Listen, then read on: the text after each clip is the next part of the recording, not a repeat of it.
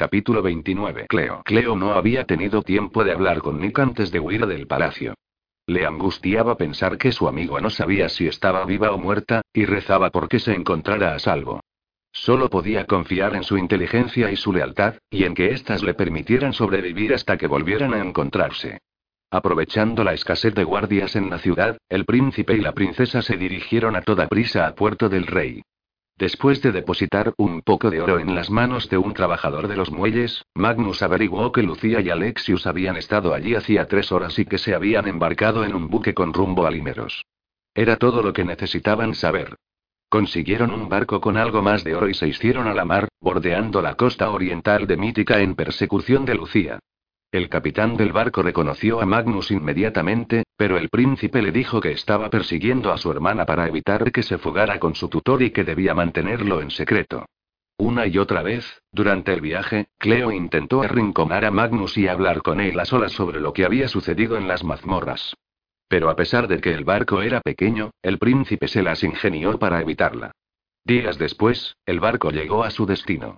El capitán remontó la ría Nivea, que se internaba en Límeros por el este, y finalmente atracó encima de Cuervo, la mayor ciudad del reino. Por fin, un día más en aquella cáscara de nuez, a solas con sus pensamientos, y Cleo se habría vuelto loca. Antes de salir al muelle, se ciñó la capa gris oscura y se tapó el rostro con la capucha forrada de piel para ocultar su identidad. Su aliento se helaba en varadas ante sus ojos. Era pleno verano, pero en Límeros el frío parecía eterno. Aunque a primera vista aquella blancura inmaculada resultaba muy hermosa, a Cleo le espantaba la idea de vivir siempre en un lugar helado. Acababa de empezar a nevar, y el suelo resbalaba. Los ligeros zapatos de Cleo estaban pensados para lugares más cálidos. Vamos, dijo Magnus tapándose también el rostro. Aunque tuvieran un motivo legítimo para encontrarse en Límeros, preferían evitar que los reconocieran. Cuando estaban a punto de ponerse en camino, oyeron una voz que los llamaba. Príncipe Magnus. Oh, cielos. ¿Sois vos de verdad? Aquí. Es maravilloso volver a veros, a vos y a vuestra encantadora esposa. El incógnito había durado poco. Magnus gimió y redujo el paso. Una anciana cubierta de pieles se les acercó, y Cleo recordó haberla visto en el viaje de bodas. Habían hablado unos instantes en el palacio de Límeros antes del discurso de Magnus, pero no recordaba su nombre. Recordar los nombres de los nobles siempre había sido el punto fuerte de su hermana, no el de Cleo. Lady Sofía saludó Magnus mostrando los dientes en una imitación aceptable de una sonrisa. Es un placer, como siempre. El rostro de Lady Sofía, colorado por el frío, se arrugaba en una sonrisa de oreja a oreja. No sabía que estuvierais en la ciudad. Acabamos de llegar. Para quedaros, espero. ¿Os habéis acostumbrado tanto al clima de Auranos que habéis abandonado vuestro verdadero hogar? Preguntó alegremente, sin asomo de reproche. Jamás podría despedirme de Límeros para siempre. Su voz estaba llena de seguridad, pero Cleo sabía que no la sentía. Los habían reconocido, y eso era lo último que deseaba. ¿Dónde vais a pasar la noche? Está a punto de anochecer, y la nevada arrecía. Me temo que va a caer una buena tormenta. Era verdad. La oscuridad del cielo no presagiaba nada bueno. ¿Y si se desataba una nevada, sería imposible viajar a pie? Cleo la saludó apretándole las manos. Princesa. exclamó la señora antes de que Cleo abriera la boca. Tenéis las manos heladas. Alteza, vuestra bella esposa está a punto de congelarse. Debemos llevarla a un lugar cálido de inmediato. Tenía pensado quedarme esta noche en mi mansión de la ciudad, después de haber pasado el día con mis hermanas. Por favor, permitidme que os ofrezca la hospitalidad de mi casa. ¿O acaso tenéis en mente algún otro sitio donde pernoctar?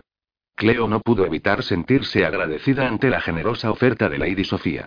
Se avecinaba una tormenta, ¿dónde pensaba dormir Magnus? ¿Al raso? Es muy generoso por vuestra parte, dijo mientras Magnus permanecía en silencio. La decisión, al parecer, era suya.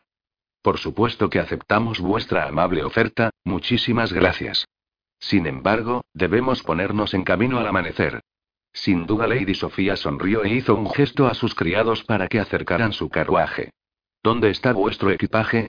Lo dejaremos en el barco, de momento respondió Magnus. Las escasas pertenencias que habían traído consigo apenas ocupaban espacio. He traído a mi esposa de compras. Quería enseñarle que las modistas de Auranos no son las únicas capaces de coser vestidos magníficos.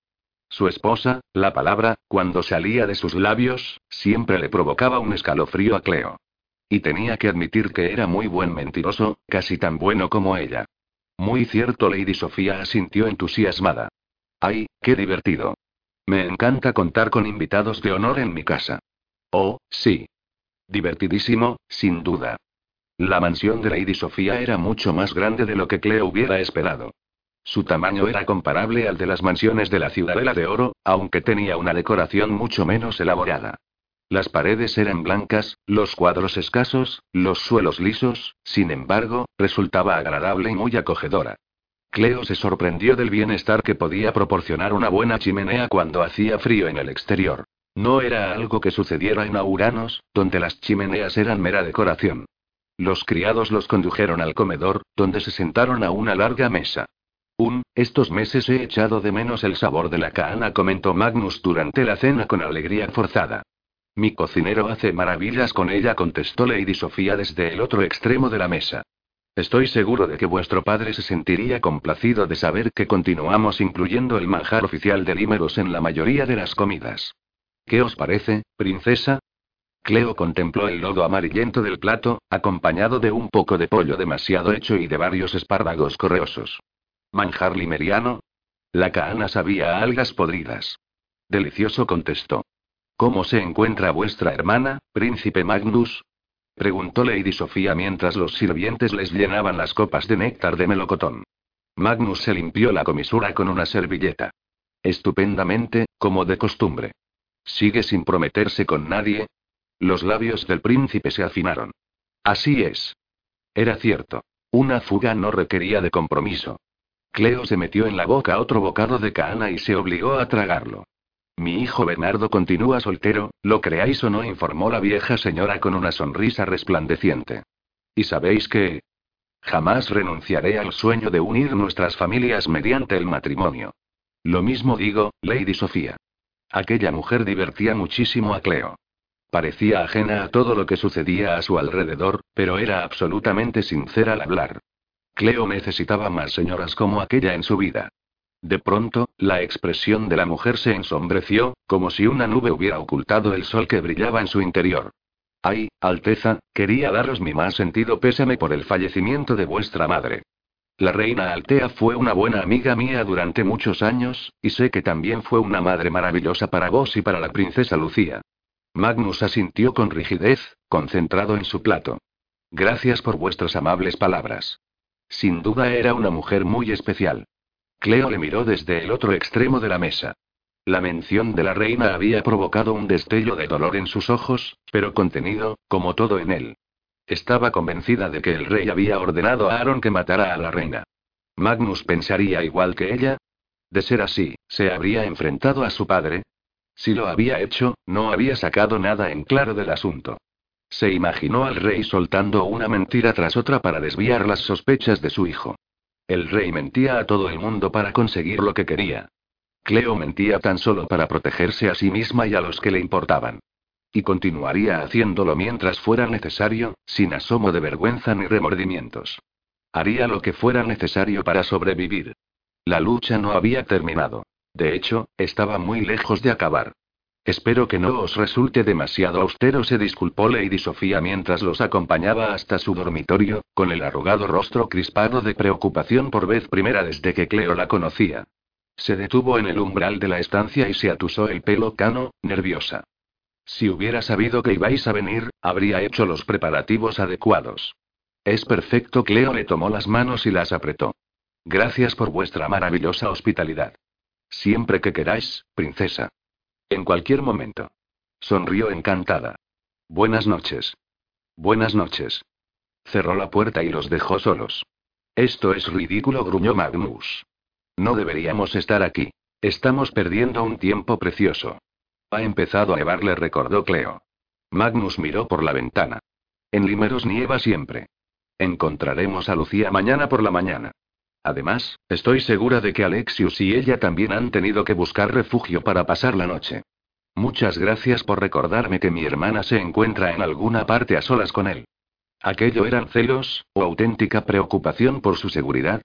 Cleo no estaba del todo segura. En fin, el caso es que no hay remedio, refunfuñó Magnus mientras sus ojos vagaban por la habitación hasta detenerse en la cama con dosel. Se está haciendo tarde. Si no duermes, tal vez mañana tengas ojeras. El suelo es todo tuyo. Cleo estaba convencida de que Lady Sofía nunca hubiera pensado que una pareja de recién casados discutiría sobre quién se quedaba con la cama, pero sin duda aquel iba a ser un problema. ¿No vas a contestar con ninguna agudeza, princesa? Preguntó Magnus al ver que no respondía. Estoy decepcionado. Cleo se encogió de hombros. Discutir no les haría ningún bien en ese momento. ¿Y mañana qué pasará? Preguntó. Es muy sencillo. Encontraremos a Lucía e impediremos que cometa un error desastroso, ya sea casarse con Alexius o ayudarle a reclamar la gema. Y luego le mataré. Cleo lo miró fijamente. ¿Esa era su solución a todos los problemas? Un poco exagerado, ¿no crees? ¿Sí? La está utilizando, la ha utilizado durante todo este tiempo. En eso estamos de acuerdo. Pero eso no significa que merezca morir. En eso no estamos de acuerdo, como de costumbre. El príncipe parecía aún más desagradable que otras veces, por increíble que pareciera. ¿Y la gema? No pienso salir del Límeros sin ella. Es mía. ¿Tuya? Sí, mía. ¿Qué? Inclinó la cabeza. ¿Creías que te la iba a regalar a ti? Es mía. Siempre lo ha sido. De tu padre, querrás decir. No, no quiero decir eso. Magnus se acercó a la ventana y contempló el paisaje. Creo que Lady Sofía se equivocaba. Las nubes se alejan y la nevada amaina. Además, hay luna llena. Eso nos ayudará a encontrar el camino hacia el templo. Me temo que Lady Sofía tendrá que lidiar con mi grosero desprecio a su hospitalidad. De pronto, Cleo se dio cuenta de que al fin estaban solos. Nadie los escuchaba. Era el momento de averiguar la verdad. ¿Por qué lo hiciste? Preguntó con un nudo en el estómago, y no solo por la insípida cena que se había obligado a comer. Magnus no se volvió. ¿A qué te refieres, princesa? Cleo intentó que su voz sonara firme y alzó la barbilla. No lo entiendo. Llevo días pensándolo y no le veo ningún sentido. A juzgar por tu actitud desagradable y por el hecho de que ni siquiera me miras desde que salimos de Auranos, está claro que te arrepientes de haberme salvado la vida. Claro, ¿cómo no te vas a arrepentir? Fue la decisión más irresponsable que pudiste tomar, y estoy segura de que tu padre jamás te lo perdonará. Magnus se giró y se enfrentó a su mirada. Su cara mostraba la molesta máscara de indiferencia de siempre, como si estuvieran hablando del tiempo. Mi padre me perdonaría cualquier cosa, con un poco de tiempo. Su única debilidad son sus hijos. Es algo de lo que me he dado cuenta hace poco. En opinión de Cleo, Magnus sobreestimaba la capacidad de perdonar del rey. Mataste a Cronus, su guardia de confianza. No tenía otra opción. No te hubiera dejado con vida ni aunque se lo hubiera pedido yo. El rey le había dado una orden, y Cronus jamás le falló a mi padre. Respecto al otro soldado, bueno, estaba en el lugar equivocado. Mala suerte Magnus sacudió la cabeza. No quiero hablar de esto. A Cleo le daba igual que le apeteciera o no. Necesitaba respuestas y no pensaba rendirse. Por mucho que me duela admitirlo, tu vida sería más sencilla si le hubieras permitido que me matara, insistió. Nuestro matrimonio te disgusta. Además, conozco secretos que no deseas que se sepan y soy una amenaza para vuestra estirpe. Él escrutó una de sus mangas y cepilló una pelusa imaginaria, con tanta concentración como si fuera lo más importante del mundo. Sabías dónde estaba Lucía y dónde se encuentra el vástago del agua. Yo necesitaba esa información. Y cuando regrese con ambos, mi padre entenderá por qué hice lo que hice. No dije nada de la gema al principio. Entonces, lo único que puedo decirte es que no tengo ninguna explicación satisfactoria. Cleo gimió de desesperación. Eres la persona más irritante que he conocido nunca. Más que Jonas Agallón. Magnus hizo una mueca. Le conozco, ¿sabes? Así que me resulta difícil de creer. Él sí que es irritante. Magnus seguía convencido de que le había pasado información Jonás, a pesar de que ella lo había negado con firmeza. No podía revelar la verdad. No serviría de nada. Su relación con los rebeldes seguiría siendo su secreto, y el de Nerissa y Nick. Crees que ayudé a un rebelde y, sin embargo, me salvaste la vida. Tienes que querer algo de mí, algo que no es solo la gema. Ni mi ayuda para buscar a tu hermana. Los ojos del príncipe relampaguearon de cólera. ¿Y qué más te da, Lucía? Me dijiste que había intentado matarte. En el aposento de la princesa, Cleo estuvo segura de que iba a morir. Apenas podía respirar ni moverse. Estaba indefensa ante la cólera de la hechicera. Aún así, no podía odiarla. De hecho, sentía lástima por ella. Albergaba tanta magia en su interior que podía sofocarla, si no tenía cuidado. Lucía me importa, esa es la verdad. No quiero que le pase nada malo. Y ahora, contéstame, Magnus. ¿Qué quieres de mí? Nada. Entonces, ¿por qué? Dame una sola razón que justifique por qué impediste que Cronus me matara. Al contrario de lo que esperaba, Magnus no salió dando un portazo de la habitación ni la sacó a rastras para darle con la puerta en las narices. Se quedó allí quieto, con los brazos caídos y la mirada fija en la pared.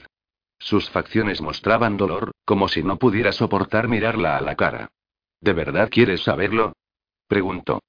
Sí. De verdad. Se quedó callado durante tanto tiempo que Cleo dudó que continuara hablando. Durante toda mi vida, lo único que he querido era ser como mi padre comenzó al fin con voz monótona.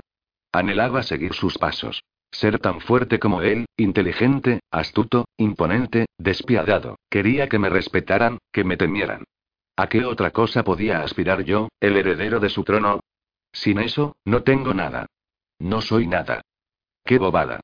Había sido criado como un príncipe. Era un privilegiado. ¿Cómo podía tener una opinión tan pobre de sí mismo? Te equivocas. Él alzó una mano para silenciarla. Siempre me han dicho que me parezco a él. Que tengo su voz. Que soy igual que él, en esencia. Pero por mucho que lo intente, siempre fracaso. Porque en lo más hondo de mi ser, donde debería ser fuerte, no lo soy. Soy débil. Cleo le escuchó con atención. Apenas se atrevía a respirar. ¿Quieres saber por qué hice lo que hice? Frunció las cejas oscuras como si por primera vez se permitiera considerar el asunto. En el fondo, es muy simple. Porque sin el valor que muestras para enfrentarte a todo lo que has pasado, sin tus constantes tejemanejes a mi espalda, sin el fuego de tu odio, tu desprecio y la esperanza que veo en tus ojos cuando me miras, dejó escapar el aliento entre los dientes apretados. He vivido a la sombra de mi padre durante toda mi vida, y eres la única luz que soy capaz de ver. Y pase lo que pase, me niego a extinguir esa luz. Cleo le miró fijamente, atónita, hasta que él frunció el ceño y le dio la espalda. ¿Satisfecha, princesa? Ahora deja de hacerme preguntas estúpidas. Tan pronto como empezó a recuperarse de la impresión, una carcajada incontrolable surgió de la garganta de la princesa. Al oírla reír, Magnus la miró de soslayo y un destello de dolor atravesó su rostro. Así es, princesa. Ríete de mí. La verdad es que es divertido.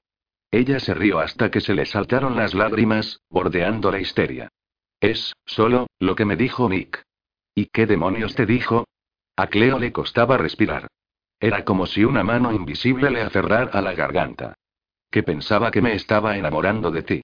Magnus la miró fijamente. Qué estupidez. Lo sé. Porque sería imposible. Nunca. ¿Cómo podría enamorarme de ti? Te odio. Y al segundo siguiente, Cleo le estaba besando, y ni siquiera estaba segura de quién había dado el primer paso. Había sido demasiado rápido, y no había forma de pararlo. Los labios de él se apretaron contra los de ella, las manos de Cleo se hundieron en su camisa, se deslizaron por sus hombros y se enredaron en su pelo. Él la atrajo hacia sí hasta que estuvieron completamente pegados. Era un beso desesperado. Violento, incluso. Pero tenía que serlo. Cleo había acumulado demasiados sentimientos mientras la batalla contra aquel muchacho que le había destruido la vida se desataba en su interior. Aquel muchacho que le había salvado la vida, que era cruel y amable, fuerte y débil. Egoísta y desinteresado a la vez. Aquel muchacho que, en un solo momento de miedo y debilidad, le había arrebatado algo especial. Sabía que jamás podría perdonarle aquello. Aquel muchacho con el que se había visto obligada a casarse en un templo destruido, rodeada de cadáveres, en un mar de sangre. Ese era el muchacho que la besaba sin reservas, como si se estuviera ahogando y ella fuera el aire que respiraba. Un fuerte golpe en la puerta hizo que Cleo jadeara y se apartara de él. Le miró a los ojos mientras se tocaba los labios magullados. Él le devolvió la mirada, por fin desprovisto de su máscara invisible. Finalmente se giró, se acercó a la puerta y la abrió con tal fuerza que a Cleo le sorprendió que no la arrancara de las bisagras. La princesa Amara estaba en el umbral, con una sonrisa en los labios. ¿Interrumpo algo? Lo siento muchísimo, pero esto no podía esperar. Cleo tardó un instante en aceptar lo que veía. ¿Cómo podía estar allí Amara, en el otro extremo de Mítica, en la casa de una mujer a la que habían encontrado por casualidad? Esto no puede estar pasando. ¿Qué haces aquí? preguntó Magnus. ¿Cómo nos has encontrado? Se me da bien negociar. La Craesiana se encogió de hombros. La gente desvela muchos secretos a cambio de la cantidad adecuada de oro. En fin. Os agradecería horrores que me acompañarais a la planta baja. ¿Qué hay allí? preguntó Cleo con desconfianza. Amara los había seguido, igual que ellos habían seguido a Lucía. Venid a verlo. A Cleo no le gustó cómo sonaba aquello, pero no tenía más remedio que obedecer. De pie en el salón de Lady Sofía había seis guardias craesianos con sus libreas verdes, además del príncipe Asur y griega. ¿Nick? Sí. Allí estaba, encorvado y con las manos atadas a la espalda. Nick. Cleo se lanzó hacia él, pero un guardia extendió el brazo y le impidió acercarse. ¿Qué te han hecho? ¿Te encuentras bien? Cleo, murmuró él lanzando una mirada de odio a los príncipes craesianos. Estoy vivo. Ya es algo. Otro soldado sujetaba del brazo a la pálida y temblorosa Lady Sofía. A Cleo se le partió el alma al ver en aquel brete a la amable mujer, que no había hecho nada para merecer aquel trato. ¿Qué significa esto? preguntó Magnus en tono amenazante. Otra negociación de las mías Amara se acercó a Sur. Y hemos tenido que venir hasta Límeros para discutirla, lo cual es de lo más desagradable. Yo jamás hubiera venido por propia voluntad, pero aquí estamos. ¿Qué negociación? Vamos a intentar hacer esto por las buenas. Le ofrecimos a Cleo una alianza, pero no íbamos a esperar su respuesta eternamente, ¿no crees? Y respecto a ti, Magnus, hice lo que pude para ganarme tu confianza, pero tú no pusiste mucho de tu parte. Una pena. No pierdo el tiempo con chicos a los que no pueda manipular. Todos buscamos lo mismo, intervino Asur con los acerados ojos fijos en Cleo. Los bastados. El príncipe era tan frío y calculador como su hermana, y exactamente igual de codicioso. Aunque Cleo hubiera aceptado sus términos, no habría podido confiar en ellos. En el momento en que hubieran conseguido lo que querían, la hubieran traicionado. Miró a Nick buscando heridas en su rostro, pero no vio nada. Las marcas de la paliza que le habían propinado los guardias ya se habían desvanecido. Lo siento, Nick, le dijo mentalmente. Todo esto es culpa mía. Los craesianos sabían lo importante que era para ella, y utilizarían sin pudor su afecto para manipularla. ¿Los vástagos? repitió Magnus. Lamento decepcionaros, pero hemos venido tras los pasos de mi hermana, que ha tomado la imprudente decisión de fugarse con su tutor. Queremos impedir que haga algo que lamentará el resto de su vida. Por supuesto. Su tutor, Amara, asintió. En primer lugar, dejemos las cosas claras. Sabemos quién es Lucía y lo que puede hacer. En segundo, hemos averiguado lo que ocurrió con el vástago de la tierra en el templo de Cleona. Creo que ha llegado el momento de conversar, ¿no os parece? Nick, pronunció Magnus lentamente. No se te da muy bien guardar secretos, ¿verdad? Deja que Cleo se marche. Exclamó el muchacho pelirrojo. Haré lo que queráis. Tú ya has cumplido tu propósito, le cortó a Sur con tono gélido. Ahora careces de importancia. Tranquilos, tranquilos, Amara recuperó su sonrisa. No hace falta discutir. Estamos seguros de que habéis venido hasta aquí en busca de otra gema que Lucía ha localizado. La queremos, y nos vais a llevar hasta ella. Nick se quedará aquí con la mujer. Azur hizo un gesto en dirección a Lady Sofía. Dejaremos un guardia para que los vigile y se asegure de que no causan problemas. Hablando de guardias, intervino Magnus, yo he venido con unos cuantos que estarán aquí de un momento a otro.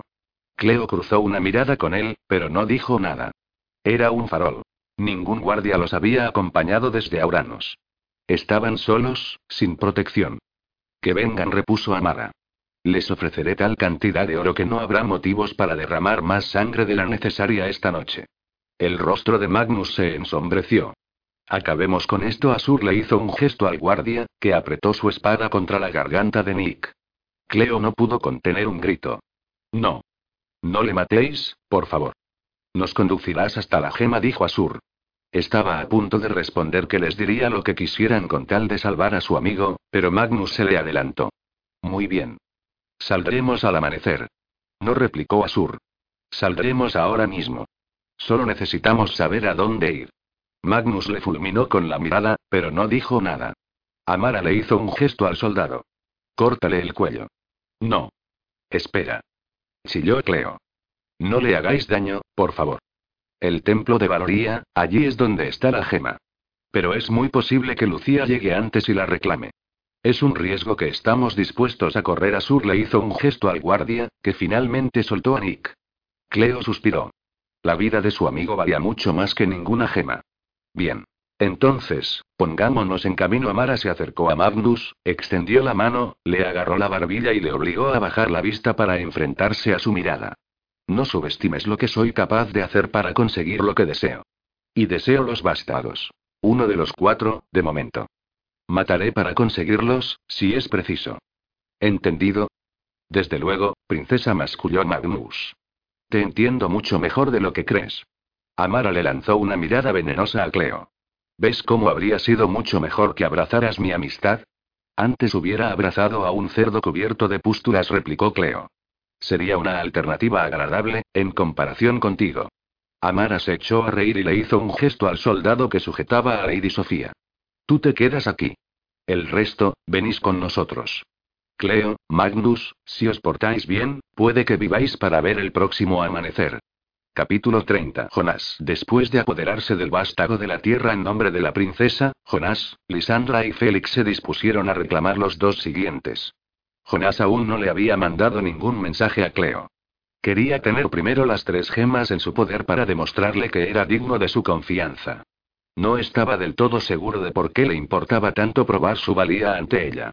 Reclamar la gema del viento en los dominios abandonados del caudillo Basilius fue tan sencillo como había sido con la gema de la tierra en el templo, aunque aquel lugar despertó en Jonás un torrente de recuerdos dolorosos.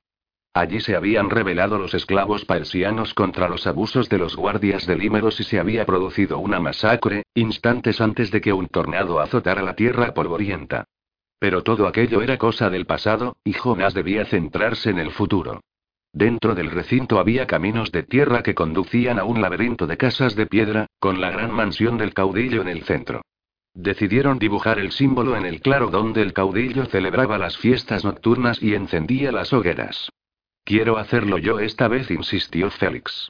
Apretó la hoja contra su antebrazo, hizo un corte poco profundo y flexionó el brazo para que la sangre goteara sobre la tierra seca y agrietada. Luego la extendió con los dedos para trazar una espiral, se incorporó y se vendó el brazo con un pañuelo. Lisandra se agarró a Jonás cuando el viento se levantó en un torbellino violento y repentino. Allí Lisandra señaló el hoyo donde el caudillo encendía la hoguera, un círculo chamuscado en el centro del claro. Había aparecido una pequeña esfera. La luz del sol brillaba en su superficie perlada. Una adularía. El vástago del aire. Jonás paladeó el dulce sabor de la victoria después de tantos fracasos amargos. Félix lo recogió sin titubear, con una sonrisa de oreja a oreja. Genial. Se lo lanzó a Jonás, que lo atrapó en el aire y contempló su superficie lisa. Al igual que el vástago de la tierra, contenía un fondo de oscuridad que se retorcía sin cesar. ¿A dónde vamos ahora? preguntó Lisandra.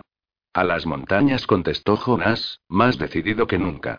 Los condujo por la calzada sangrienta hasta el campamento que había atacado con su grupo de rebeldes, a la sombra ominosa de las montañas prohibidas.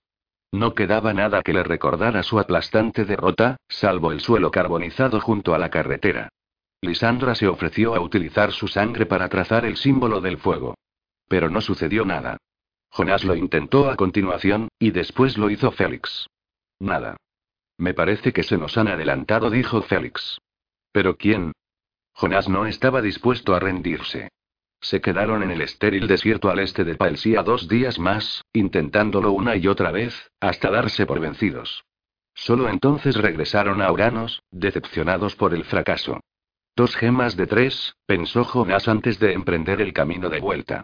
Algo es algo, Jonás sabía que no debían seguir usando el sapo de plata como lugar de encuentro, pero debía comprobar si le habían enviado algún mensaje durante su ausencia. Me muero de hambre, declaró Félix empujando la puerta. Vamos a comer. Hay una mesa discreta en la esquina del fondo. No os quitéis la capucha. ¿No crees que es un poco sospechoso estar con la capucha puesta dentro de una taberna? preguntó Lisandra. Jonás no hubiera aceptado quedarse, pero la taberna estaba casi vacía. Solamente había dos parroquianos borrachos. Comerían algo y después se marcharían. Nosotros dos nos sentaremos de cara a la pared, dijo Jonas haciendo un esfuerzo por sonreír. Como tú no tienes la suerte de ser tan famoso como Liz y yo, te puedes poner del otro lado para vigilar. Cualquiera que hubiera estado presente en la ejecución podría reconocer a Lisandra, y era la segunda vez que el trío acudía a aquella taberna.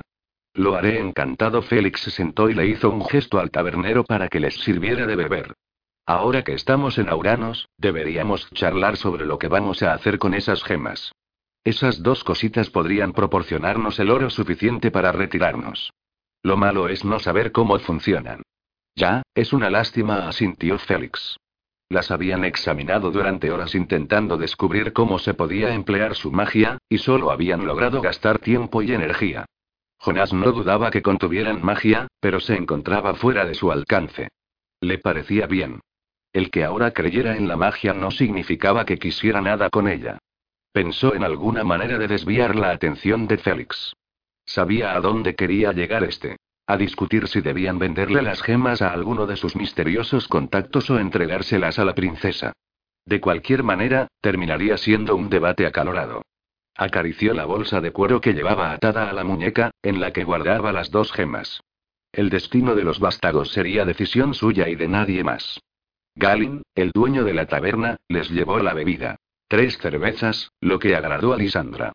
Bienvenidos, murmuró el tabernero. Me alegro de volver a veros. Lo mismo digo a Jonás, le gustaba ver a aquel joven corpulento en lugar de a Bruno, su jovial y anciano padre. ¿Tienes algún mensaje para mí? Galin negó con la cabeza. No, aunque tu joven y guapa amiguita ha venido unas cuantas veces. A juzgar por los rumores que he oído acerca de la situación en la ciudadela, estoy seguro de que tiene información que contarte, pero no me ha dejado ningún mensaje. ¿Qué rumores? Galin bajó la voz.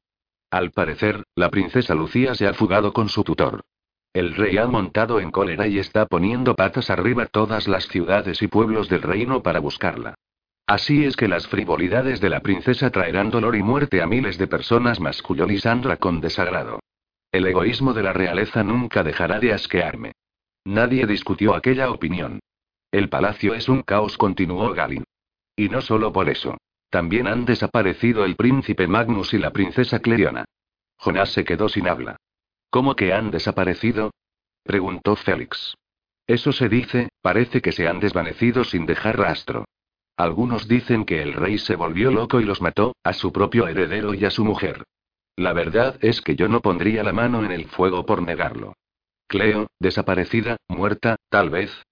Imposible. ¿Habrían descubierto que era una espía?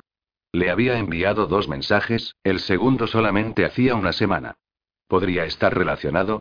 Jonás necesitaba saber más. Si era cierto, y si seguía viva, tenía que encontrarla.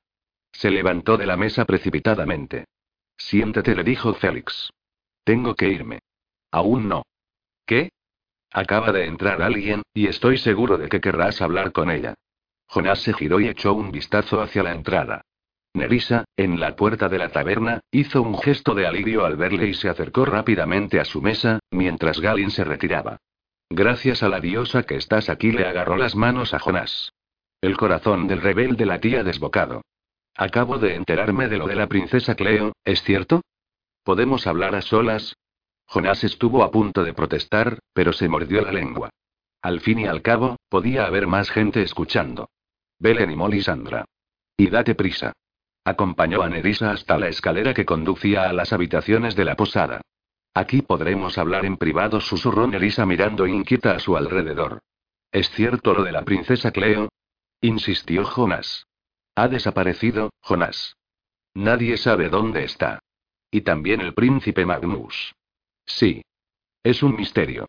Esto es todo lo que sé. Mataron a dos guardias en las mazmorras, uno de ellos el capitán. Al parecer estaban, estaban vigilando a Cleo. El rey la había encarcelado por traición. Jonás sintió que el suelo se abría bajo sus pies y todo se oscurecía. Y ahora ha desaparecido, junto al tipo con el que la obligaron a casarse. Eso es. ¿Y el rey? ¿Cómo ha reaccionado? No tengo forma de saberlo. Está recluido. Dicen que teme que hayan tomado al príncipe como rehén, pero también se rumorea que lo ha matado quien ayudó a escapar a la princesa. Y Jonas, bueno, me temo que eres el principal sospechoso. En otras circunstancias le habría hecho gracia.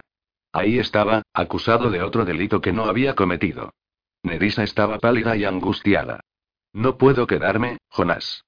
Y no podré volver a verte en una temporada. Están vigilando a todo el personal del palacio en busca de sospechosos. Gracias por venir a contármelo. Sé lo peligroso que es para ti, murmuró Jonas. La cabeza le daba vueltas, incapaz de asumir todo aquello. No hacía tanto, odiaba a aquella princesa más que a nadie en el mundo, y ahora descubría que su mundo se derrumbaba al pensar que había estado en un grave peligro, que tal vez continuara estándolo y que no había podido hacer nada por ayudarla. Nerissa le agarró el brazo para hacerle reaccionar. Tengo que decirte algo más. ¿Qué? Es sobre tu nuevo amigo, Félix. ¿Félix? Jonás frunció el ceño. ¿Qué pasa con él? Me causó mala impresión la primera vez que le vi. Y yo que creía que os habíais caído bien, conozco a los hombres, Jonás. Sé cuando ocultan algo, y vi en sus ojos que no era trigo limpio. También noté que confiabas en él, y eso me preocupó. Así que investigué un poco y descubrí que, titubeó. Esto no te va a gustar. Jonás la miró a los ojos y se preparó para recibir malas noticias. Cuéntamelo. Nerissa se marchó rápidamente después de haberle explicado todo. Jonás bajó de nuevo a la taberna y contempló la estancia. Félix estaba en la barra hablando con Kalin. Lisandra continuaba en la mesa del rincón, mirando la pared y bebiendo cerveza. Liz la llamó, y cuando ella se giró le hizo un gesto para que le acompañara. Subieron hasta la primera planta y se metieron en una habitación. Jonás cerró la puerta. ¿Qué pasa? dijo Lisandra, preocupada. ¿Te ha dado Nerissa malas noticias sobre la princesa? Sí, pero ahora no puedo ocuparme de eso. Tenemos un problema mucho más urgente. ¿Cuál? Nerissa no confía en Félix. Ya somos dos, repuso Lisandra, y acto seguido hizo una mueca. Perdona. Sé que lo consideras tu amigo y que debería respetarlo. La verdad es que ya no me parece tan adulador y ramido como al principio. Jonás dejó escapar el aliento. Trabaja para el rey Gaius. Lisandra se quedó de piedra. ¿Qué? Estaba tan atónita como él cuando Nerissa se lo contó. Nos dijo que se había criado con un grupo de asesinos que estaban a las órdenes de un jefe rico y despiadado, ¿verdad? Bien, pues ese jefe es el rey. Es un asesino a sueldo a las órdenes del rey sangriento. La cólera de Jonás había brotado despacio, hasta convertirse en una barrera casi tangible a la que podía aferrarse. Así es como me encontró. Hace cinco semanas, visitó el palacio para recibir su último encargo. Buscarme y llevarle al rey mi cabeza. Espera. Pero, no lo hizo. Llevas con él todo este tiempo y no ha hecho ni un solo amado, ¿no? Lisandra le agarró los brazos. Puede que Nerissa esté equivocada. Jonás estaba furioso consigo mismo por haber confiado en alguien a quien apenas conocía. Lo que le había dicho Nerissa tenía todo el sentido del mundo. Llenaba los huecos que Jonás había intentado ignorar sobre su nuevo amigo. Creía a Nerissa.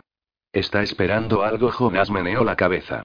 Ahora que tengo las gemas, Cleo me dijo que el rey codiciaba los bastados. Ese es su objetivo. ¿Tienes idea de lo que estaría dispuesto a pagar Gaius por una sola gema? ¿Y sabes lo que haría con su poder si averiguara cómo utilizarla? Jonás, por favor, tranquilízate.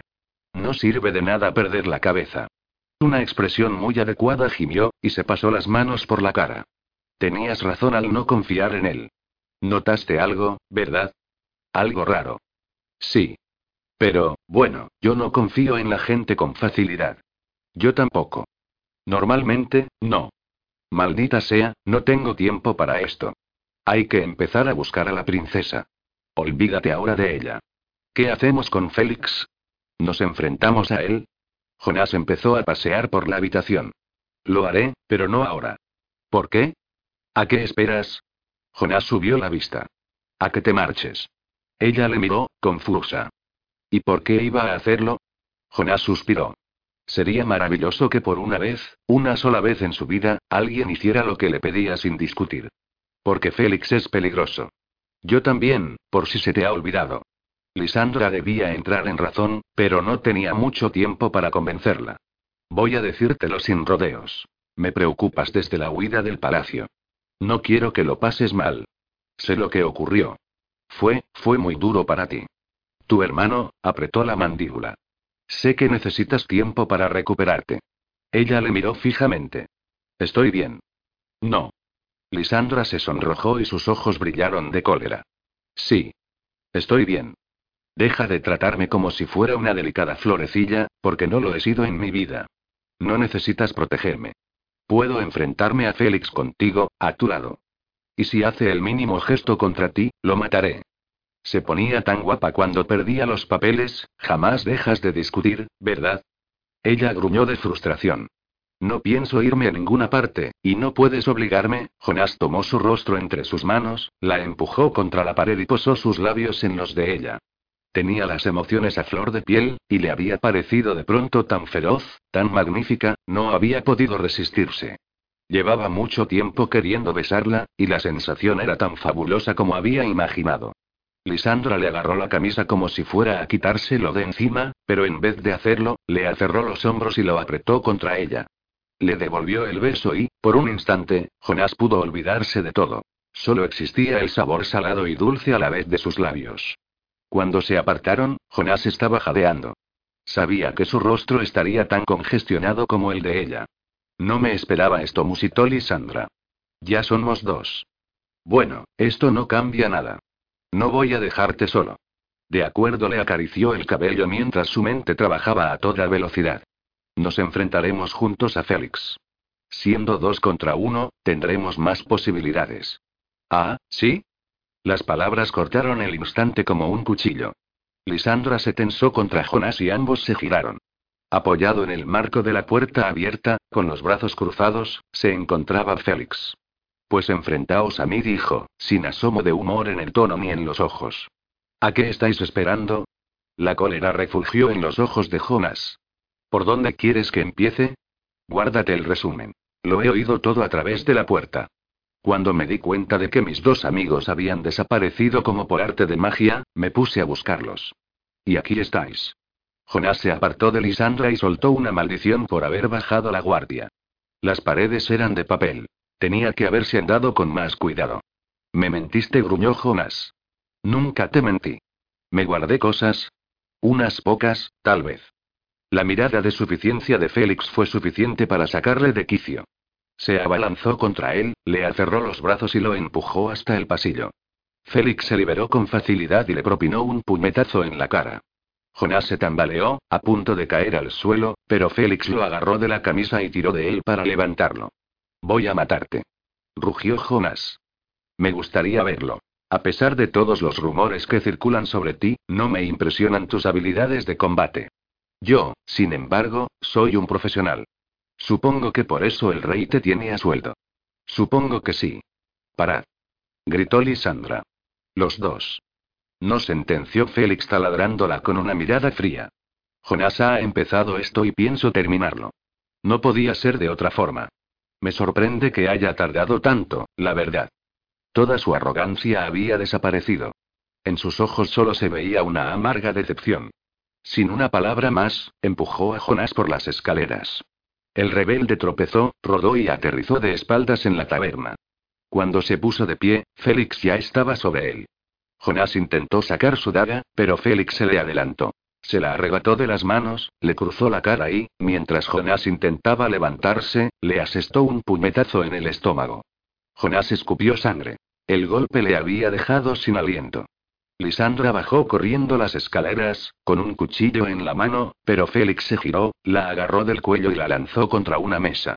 Antes de que Jonas consiguiera levantarse, Félix lo detuvo con una rodilla en el pecho y la espada en la garganta. Así están las cosas, dijo. Ya sabes mi pequeño secreto. Una pena. Prefiero que mis secretos no sean del dominio público. Confiaba en ti, rugió Jonas. La confianza ha de ser mutua, amigo mío. Pues mátame ya. ¿Se te ha ocurrido pensar por un maldito segundo que tal vez yo no sea tan malo como de pronto piensas? Trabajas para el rey. Trabajaba para él. He hecho cosas terribles para el rey, y la verdad es que me las ha pagado muy bien. Llevo matando para él desde que tenía 11 años. Era un niño muy mono. Me colaba sin problemas en sitios donde los demás asesinos no podían entrar. Mantuve el hímero suave como un guante, todo en orden. Pero las cosas han cambiado desde la guerra. Yo he cambiado. Jonás miró con decepción al muchacho que había llegado a considerar su amigo. No me digas. Yo no te mentí. Te revelé cómo me había criado, no dónde ni quién era mi jefe. Nunca he tenido amigos. Me educaron para no confiar en nadie que no formara parte de mi clan. Llegué a odiar a esa gente por un momento, los rasgos de Félix se suavizaron y en su rostro apareció una sombra de pesar. El último encargo que me hizo el rey fue buscarte e infiltrarme en tu grupo de rebeldes. Pero cuando te encontré, no tenías grupo. Estabas tan solo como yo. Llámame loco, pero en ese instante decidí cambiar de idea. Me pareció que era el momento adecuado para redimirme. Jonás frunció el ceño, sin saber qué creer. Ya ves, no estaba planeando traicionarte ni matarte. La voz de Félix era firme. Pero en el mismo instante en que te enteras de algo que no te gusta, tú me traicionas y decides matarme. Sin pensarlo dos veces, maldita sea, no me parece una actitud propia de un amigo. Jonás volvió la vista hacia Lisandra y se quedó sin aliento al verla inconsciente en el suelo. Félix siguió su mirada. No quería empujarla con tanta fuerza, pero a veces hacemos daño a los que queremos. Así es la vida, dijo, y sin pararse a tomar aliento, atravesó limpiamente con su daga el hombro de Jonas. El rebelde gritó de dolor. No te preocupes. Esto no te matará. Eso sí, te sentirás como si lo hiciera. Le arrancó la bolsa de cuero de la muñeca y la sostuvo en la mano como si sopesara su precio. Después sacó la adularía. Mi sangre, mi gema. Es lo justo, le lanzó a Jonás la esfera de obsidiana, que rebotó en su pecho y rodó hasta llegar al suelo. Esto ha terminado. Retorciéndose de dolor, Jonás vio cómo Félix salía de la taberna sin volver la vista atrás. En ese momento, Lisandra gimió e intentó incorporarse, y Galin salió corriendo de detrás de la barra para ayudarla. Jonás se quedó inmóvil, literalmente clavado al suelo, hasta que Lisandra extrajo la daga y le vendó la herida. No pasa nada, le dijo, angustiada. Estamos mejor sin él. Pero Jonás no estaba tan seguro. La confianza era algo frágil, y en aquel momento ni siquiera confiaba en sí mismo. Aquella noche había aprendido unas cuantas lecciones importantes, y muy dolorosas. La primera era que, una vez más, se había equivocado. La segunda, que era raro encontrar amigos auténticos, y que los que tenían un pasado oscuro no buscaban necesariamente un futuro igual de oscuro. Félix tenía razón. Podría haberle dado la oportunidad de explicarse, otorgarle el beneficio de la duda después de sus incontables muestras de lealtad. Parecía que Félix no era el único que debía redimirse. Capítulo 31. Alexius. Aunque muchos de los recuerdos de Alexius estaban borrosos desde que Melenia le grabara en la carne su hechizo de obediencia, había uno que continuaba tan claro como el agua. Una noche estrellada, iluminada por la luna, en Palsía, cuando vio en su forma de halcón cómo dos hermanas usaban magia alimentada con sangre y muerte para robar a una recién nacida de su cuna. Las había visto escabullirse en la oscuridad de la noche, con la criatura en brazos. Poco después, una de las hermanas traicionó a la otra para entregarle la niña al hombre que le había encomendado la misión, el hombre al que creía amar, el hombre que algún día sería rey. La bruja era joven y estúpida, y estaba dispuesta a hacer cosas horribles por amor. Incluso asesinar a su propia hermana. Pero el recuerdo más vívido de Alexius era el rostro de la niña. Lo miró y se preguntó si lo que habían dicho las brujas sería verdad. Si aquella niña inocente sería la hechicera renacida, después de tantos años de espera. Y en ese momento, algo en su interior le dijo que sí era verdad. Por aquel motivo había seguido visitando a la niña durante años, la había visto crecer y transformarse en la hermosa, poderosa y letal muchacha que era. La noche que se la arrebataron a su madre, Alexius había hecho la promesa silenciosa de que siempre estaría allí para protegerla. Y la había hecho de corazón. Y ahora estaban en Límeros, los dos juntos. Lucía le apretó la mano mientras se acercaban al templo. Ay, Alexius murmuró, y el vigía vio cómo las palabras se helaban frente a su rostro. He echado tanto de menos este sitio, Alexius no tenía demasiadas cosas buenas que decir sobre Valoría, así que se guardó sus opiniones. Valoría consideraba que sus ideas eran mejores que las de los demás, aunque nadie estuviera de acuerdo con ella. Veía mal que cualquier persona, mortal o inmortal, intentara hacer su vida más entretenida, aunque fuera leyendo cuentos o cantando. Cleona había sido justo lo opuesto. Frívola y superficial, solo interesada en divertirse. No era de extrañar la forma en que habían evolucionado los reinos que cada una había fundado.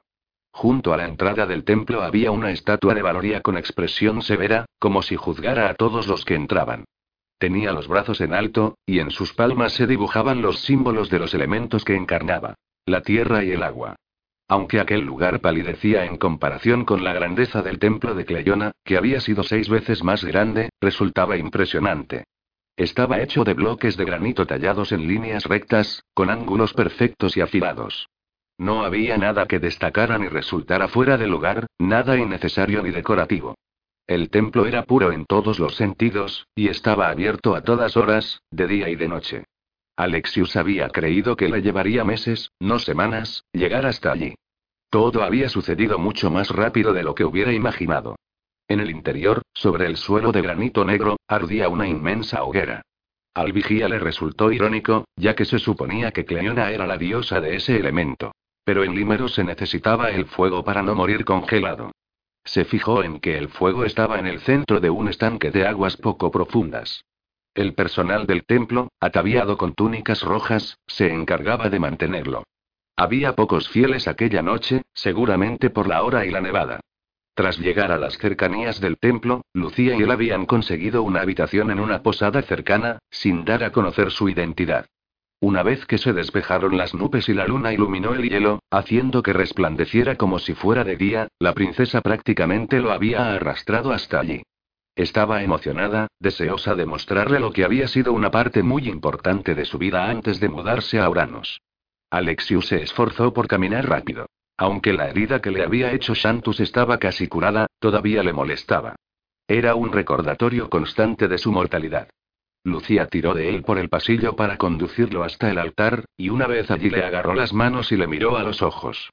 Aquí nos casaremos, dijo, con una amplia sonrisa y los ojos azules resplandecientes. Bueno, Alexius enarcó las cejas. En realidad, no sé si deberíamos contraer matrimonio en un sitio tan llamativo como este. Al fin y al cabo, eres una princesa fugada, y esto podría desvelar nuestro secreto. ¿Y si no quiero que lo nuestro sea un secreto? Tal vez prefiera que se entere todo el mundo, incluso mi padre le rodeó el cuello con los brazos y le besó. Lo entenderá, estoy segura. Alexius se preguntó si la intensidad con la que el rey codiciaba los vástagos sería suficiente para aprobar su matrimonio. No estaba tan seguro. Su último encuentro no había ido mal, pero el rey estaba ansioso ante la falta de progresos. Si supiera la verdad, ¿y tu hermano? preguntó Alexius. Sí, él podría tomarse lo peor, concedió Lucía, aunque su sonrisa continuaba intacta. Pero al final tendrá que aceptar que te amo. Esté dispuesto a admitirlo o no, sabe lo que es el amor. Verá en mis ojos que esto es auténtico y nada podrá cambiarlo. Nuestro destino es estar juntos, Alexius. Él la miró a los ojos, con el corazón tan pesado como si fuera de piedra. Le acarició la mejilla e intentó grabar su imagen en la memoria. Lucía frunció el ceño. ¿Por qué estás tan triste? No estoy triste. ¿Esta es tu cara de felicidad? He de admitir que me tienes preocupada. No estarás pensándotelo dos veces, ¿verdad? Dos veces, tres, cuatro, millones de veces.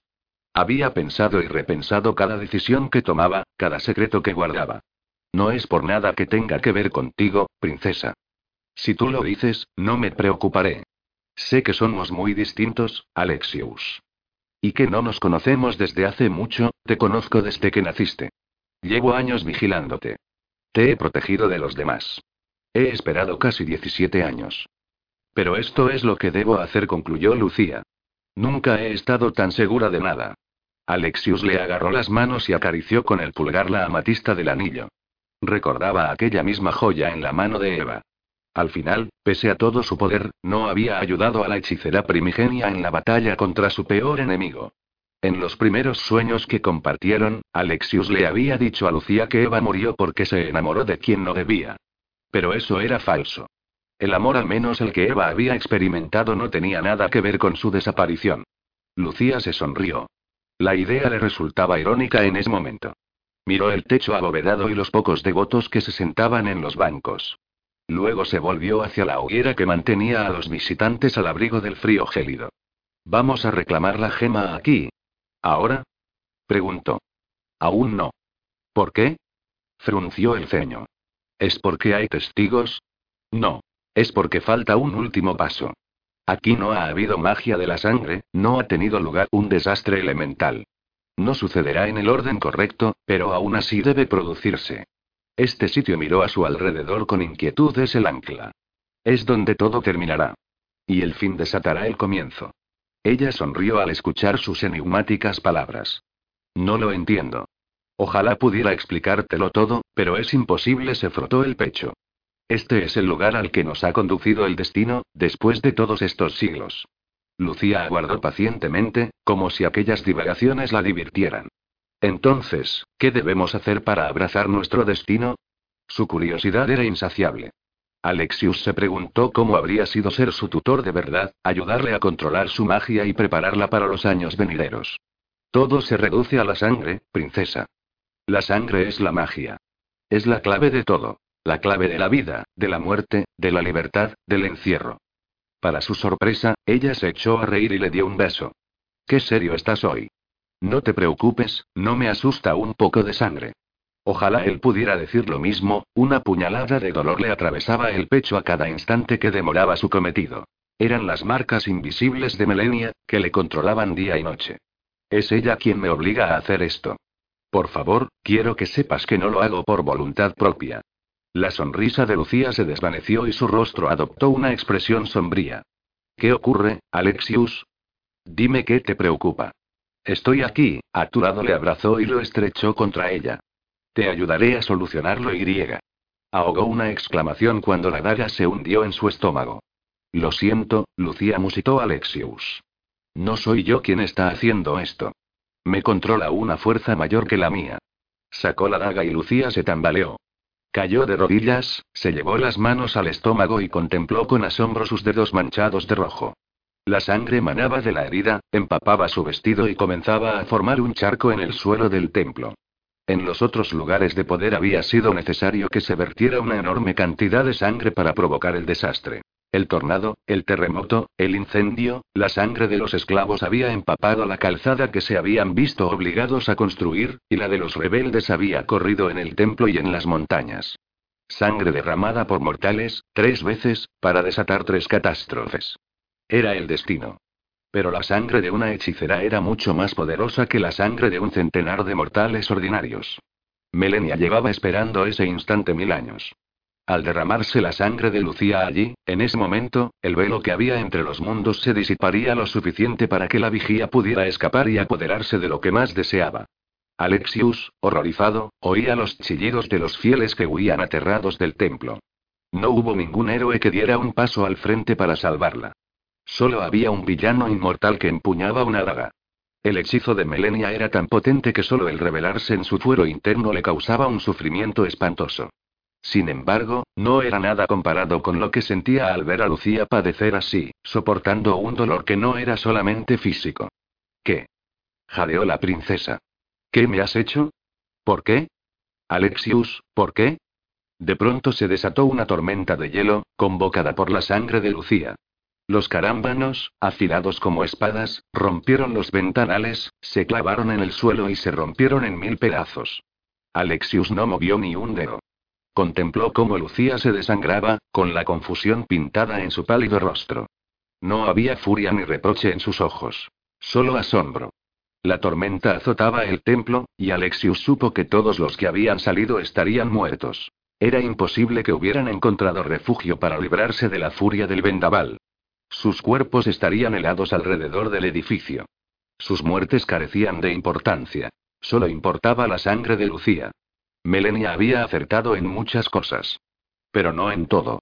Lucía podía destruirle solo con pensarlo, y sin embargo, no había usado su elementía contra él. En ese momento, solo era una muchacha traicionada por la persona que amaba. Se arrodilló junto a ella y la agarró de los hombros, luchando contra el dolor que apenas le dejaba hablar para decirle la verdad. Esta herida no te matará, pero la siguiente sí. Tienes que defenderte de mí mientras tengas oportunidad. Alexius buscó su mirada, con la suya teñida de un dolor agónico. Para, por favor, mi misión está grabada en mi propia carne, Lucía. Melenia me obliga a obedecer sus órdenes. No puedo detener esto, solo retrasar lo inevitable. Cada palabra se le clavaba como un cuchillo. Melenia quiere que mueras aquí y ahora. ¿Por qué? Tu sangre contiene la misma magia que la de Eva. Es lo bastante poderosa para encerrarla o para liberarla. Melenia no quiere que los vástagos regresen al santuario. Los quiere para sí misma. Ella ha planeado esto. Lleva esperando un milenio. Los ojos de Lucía se abrían más a cada palabra. Me has mentido, respiró entrecortadamente. ¿Cómo has podido hacerlo? Confiaba en ti. Le costó toda su fuerza resistir la orden de atravesarle el corazón y matarla.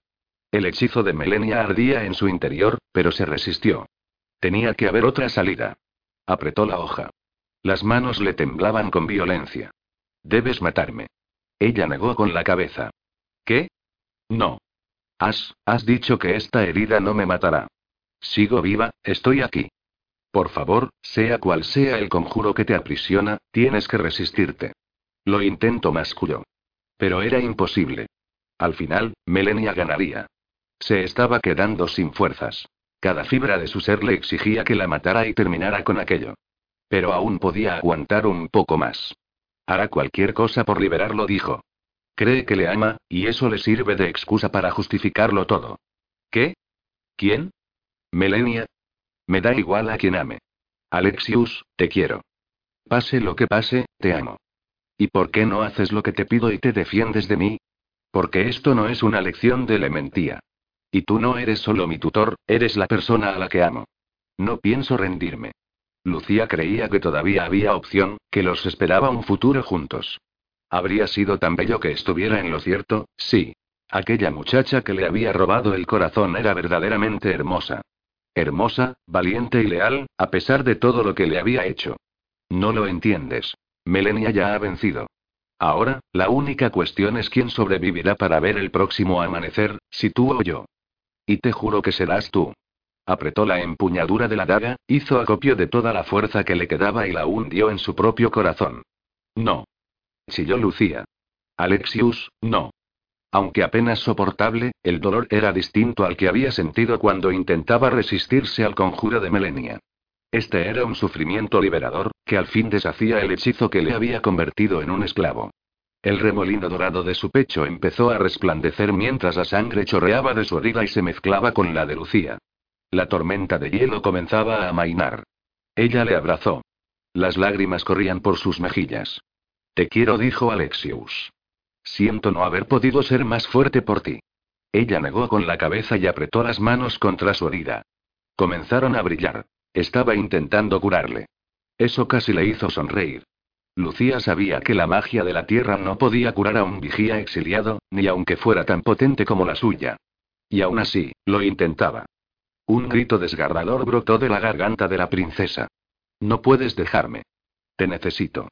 Después de tanto tiempo bajo el yugo de Melenia, Alexius se sentía libre de su influencia. Eso significaba que no le quedaba mucho tiempo, pero pensaba utilizarlo en ayudar a la mujer que amaba. Por favor, escúchame. Escúchame con atención, las lágrimas saladas y tibias que caían sobre su piel no podían detener el frío que se extendía por su cuerpo. A lo largo de su extensa vida, Alexius se había preguntado más de una vez cómo sería morir. Pero nunca habría supuesto que sería tan estúpido como para abandonar el santuario y perder la inmortalidad por una muchacha. Y sin embargo, ella lo merecía todo. Antes de que la muerte se lo llevara, la besó por última vez y le dijo lo que necesitaba saber, lo que iba a ocurrir. Capítulo 32. Magnus. Magnus estaba furioso. Aquel viaje a Limeros ya era lo bastante complicado como para que aparecieran aquellas dos víboras craesianas y demostraran que su padre tenía razón al sospechar de ellas. Durante el viaje hacia el templo, Magnus se entretuvo imaginando cómo mataría a los dos hermanos. Lentamente, decidió. Muy lentamente. Ya hemos llegado. Preguntó Amara a su hermano. Su voz, normalmente meliflua, rebosaba impaciencia. No puede faltar mucho. Magnus se había dado cuenta de que el cochero del carruaje había decidido tomar una ruta especialmente sinuosa para llevarlos al templo. Estaban tardando el doble de lo necesario. Durante el largo trayecto también había tenido tiempo para pensar con detenimiento en la lamentable situación en la que se encontraba. Sin embargo, por más que lo intentó, no consiguió encontrar una salida. Deseó haberse dado cuenta antes de la amenaza que suponía Amara, pero le habían distraído su belleza y su interesante franqueza. No creía haber sido el primero en cometer ese error. Cleo, sentada frente a él con las manos en el regazo, contemplaba por la ventanilla el paisaje nevado que se deslizaba en dirección contraria. Parecía muy serena, pero Magnus estaba convencido de que tras sus ojos azules se había desatado una tormenta. La princesa jamás permitiría que mataran a Nick, Magnus lo sabía perfectamente. No la culpaba por haber revelado el lugar del último vástago, sometida a una presión así. Bueno, tal vez la culpara un poco. Pero lo hecho, hecho estaba. Al fin llegaron al templo. Cuando Magnus salió del carruaje, se quedó petrificado. Había caído una tormenta de granizo como nunca había presenciado. Había enormes pedazos de hielo clavados en la nieve, y aquí y allá se veían cadáveres atravesados por gigantescos carámbanos.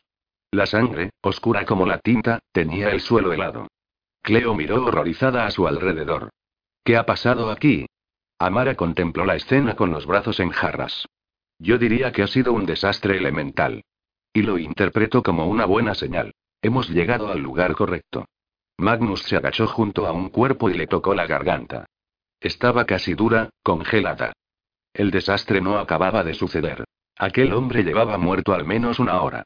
La luna llena iluminaba la macabra escena mientras el resto de Limeros dormía. ¿Entramos? preguntó Asur con energía. Magnus titubeó un instante y un soldado lo empujó. El príncipe se llevó la mano al cinto en un movimiento instintivo, y solo entonces recordó que le habían desarmado en la mansión de Lady Sofía. Al entrar vio que el hielo también había penetrado en el templo. El suelo estaba cubierto de una capa helada que ya empezaba a derretirse. El guardia volvió a empujarle para que avanzara. Cuidado, gruñó Magnus, o serás el primero al que mate. El soldado soltó una carcajada. Ya veremos, mozálvete. ¿Mozálvete? Aquel guardia craesiano de baja estofa ni siquiera se había molestado en dirigirse a él por su título. Era el insulto definitivo. Sí. Lo mataría él primero. Se olvidó de inmediato del guardia insolente cuando vio la cantidad de sangre que había frente al altar, en el suelo de granito. Sin embargo, allí no había ningún cuerpo. Solo sangre, iluminada por el fuego eterno que ardía en el centro del templo. En lo primero que pensó fue en Lucía. ¿Dónde estás, hermana? Bueno, ya hemos llegado, dijo Magnus, luchando por que su voz sonara tranquila.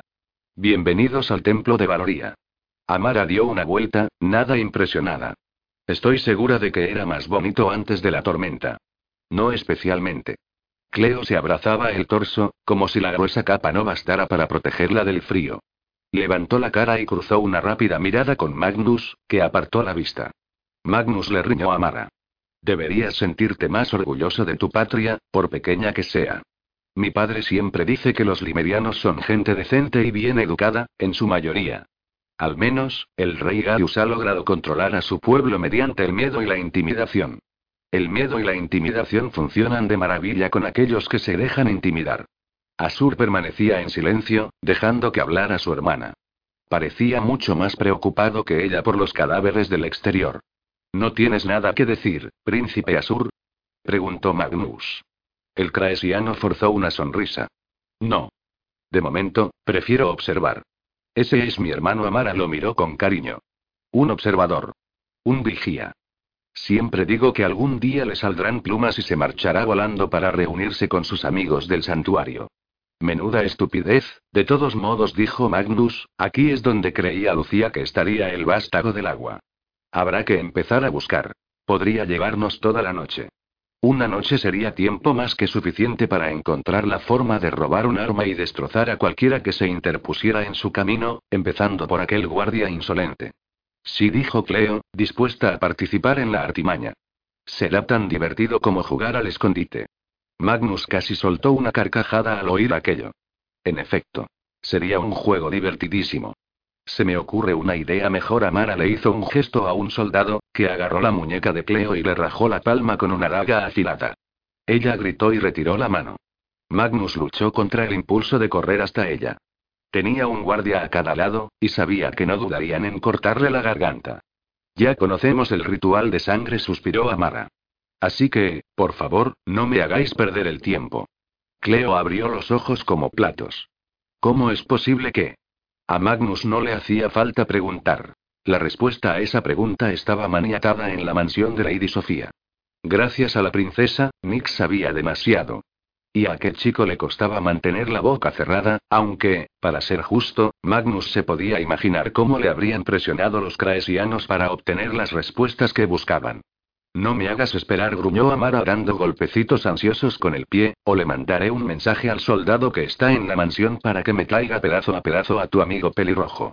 Cleo intercambió una mirada dolorida con Magnus, se arrodilló en el suelo y apartó unos trozos de hielo para despejar una pequeña zona. Tomó aire, dejó que la sangre goteara y empezó a dibujar el símbolo del agua. Dos ondas paralelas. Ya está, dijo, levantándose y enfrentándose a la mirada de los príncipes craesianos. Amara contempló el templo con entusiasmo, como si esperara que se abriera el techo y entrara un torrente de magia. No sucedió nada. ¿Cuánto hay que esperar? preguntó, impaciente. No lo sé, respondió Cleo con desagrado. ¿Tienes algo más que hacer esta noche? No me gustaría que llegaras tarde a ningún compromiso. La expresión de la princesa craesiana se abrió. ¿Te he caído bien alguna vez, Cleo? ¿O solamente fingías amistad para que te ayudara a resolver el desastre en el que se ha convertido tu vida?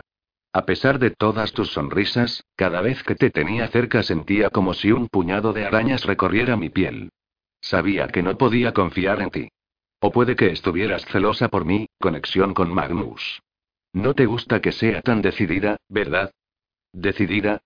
No sé, patética y necesitada, diría yo. Ya basta. Callaos las dos, intervino Asur. Cállate tú, hermano. Cleo debería respetarme, ya que tengo justo lo que a ella le falta. La determinación necesaria para conseguir lo que deseo, cueste lo que cueste. Si yo fuera ella, no me rendiría sin luchar. Estaría deseosa de venganza, día y noche, y nunca dejaría de buscar una oportunidad para cambiar mi situación. Te la servimos en bandeja, Cleo, y tú la ignoraste. Así que es cierto que los tres conspirabais para destruir a mi padre, intervino Magnus. No podía decir que le sorprendiera, pero aquella circunstancia le ponía en la posición incómoda de ser el tercero en discordia. Tu padre no significa nada a gran escala, dijo Asur. Apenas merece la pena pensar en Gaius. No creo que él coincida contigo, replicó Magnus. De hecho, estoy seguro de que no lo hace. ¿Dónde está la gema? gruñó Amara. ¿Por qué aún no ha aparecido? ¿Cuánto hay que esperar? No tengo ni la menor idea, repitió Cleo, impasible. De pronto, una mancha en el suelo llamó la atención de Magnus. Sobre el granito negro, entre dos bancos, había un trazo carmesí. Tomó aire abruptamente. Era otro símbolo del agua, también dibujado con sangre. Tenía que haber sido Lucía. Se les había adelantado. ¿Sería su sangre? ¿Se encontraría bien? ¿Estaría feliz junto al vigía al que creía amar? ¿O se habría quedado sola, abandonada por Alexius después de que éste la manipulara hasta obtener lo que quería? No tenía forma de saberlo hasta que volviera de verla. La reacción de Magnus llamó la atención de Amara, que siguió su mirada. Al ver el símbolo, frunció el ceño. Tu hermana, ¿verdad? Se llevó la gema. No ha sido Lucía, dijo otra voz desde el lado contrario del altar, y una figura encapuchada surgió de entre las sombras. He sido yo. El joven se retiró la capucha y, por un breve instante, Magnus estuvo seguro de que sería Jonás Agallón. Pero en lugar de encontrarse con el rostro petulante del rebelde, distinguió el brillo de unas greñas rojas. Nick extendió la mano y mostró una esfera de agua marina del mismo color que los ojos de Cleo. Nick. Cleo le miró atónita. ¿Cómo es posible? Guardias. exclamó Amara. Matadlo. Traedme la gema. No los detuvo el príncipe Asur antes de que hicieran un gesto. No lo haréis. Y si alguno de vosotros obedece a mi hermana durante esta noche, lo lamentará profundamente. Sorprendente, pensó Magnus. Muy sorprendente. Nick se adelantó hacia Cleo, que aún le miraba conmocionada. Magnus entendía la situación tan poco como ella. La última vez que había visto a aquel muchacho, estaba maniatado, bajo la vigilancia de un guardia que tenía orden de matarlo si le causaba algún problema. En ese instante, Magnus decidió que dejaría de subestimar a Nicolo Cassian. Capítulo 33 Nick Nick luchó contra la espesa niebla de la inconsciencia, avanzando entre una maraña de pesadillas hasta que logró encontrar el camino de regreso y despertar. Después de lo que le pareció una eternidad, abrió los ojos. El sueño inducido por la poción no había sido normal. Era pesado y profundo, y Nick supuso que estar muerto sería algo parecido. Pero aún estaba vivo. Al menos, de momento. y tenía un dolor de cabeza infernal. Se incorporó y descubrió que yacía en un jergón, en una habitación pequeña y oscura. Se acercó al ventanuco que había a la derecha, ignorando el mareo, y se quedó sin aliento. Aguas negras hasta donde alcanzaba la vista, bajo un cielo nocturno. Vamos de camino a Limeros, dijo un susurro a su lado. Se dio la vuelta y vio a Sur entre las sombras. Sin pensárselo dos veces, se lanzó contra él e intentó golpearle, pero el príncipe lo agarró del brazo y se lo retorció tras la espalda. Nick soltó un grito ahogado. Silencio, idiota, gruñó Asur. Te va a oír mi hermana. Me vas a romper el brazo. No si te estás quieto. Está bien. Asur lo sujetó un instante más. Luego lo soltó y, al momento, Nick se giró y le propinó un puñetazo en la mandíbula que le volvió la cara. Asur no reaccionó. En vez de hacerlo, se frotó la barbilla con una mueca. Me lo merecía. Nick le fulminó con la mirada. Voy a matarte. No. Primero me vas a escuchar. ¿Escucharte? Gritó Nick. ¿Para qué? ¿Tienes más mentiras que decirme? Asur le tapó la boca con la mano y lo empujó contra la pared, furioso. Si mi hermana se entera de que estás despierto y causando problemas, te volverá a dejar inconsciente. Y de forma permanente, si se sale con la suya. Solo sigues vivo porque logré convencerla de que te necesitamos. Nick le apartó la mano. ¡Qué detalle! Muchas gracias, masculló con sarcasmo. Mejor asintió Asur. Ya ves. Siempre estoy dispuesto a colaborar. Sé que me odias. Me engañaste, me drogaste y me metiste en un barco contra mi voluntad. Creo que tengo motivos para odiarte. Te habría entregado en bandeja de plata al rey Garus, de haber sabido cómo eras de verdad. Mi hermana es ambiciosa. No compartíamos los mismos intereses hasta hace muy poco.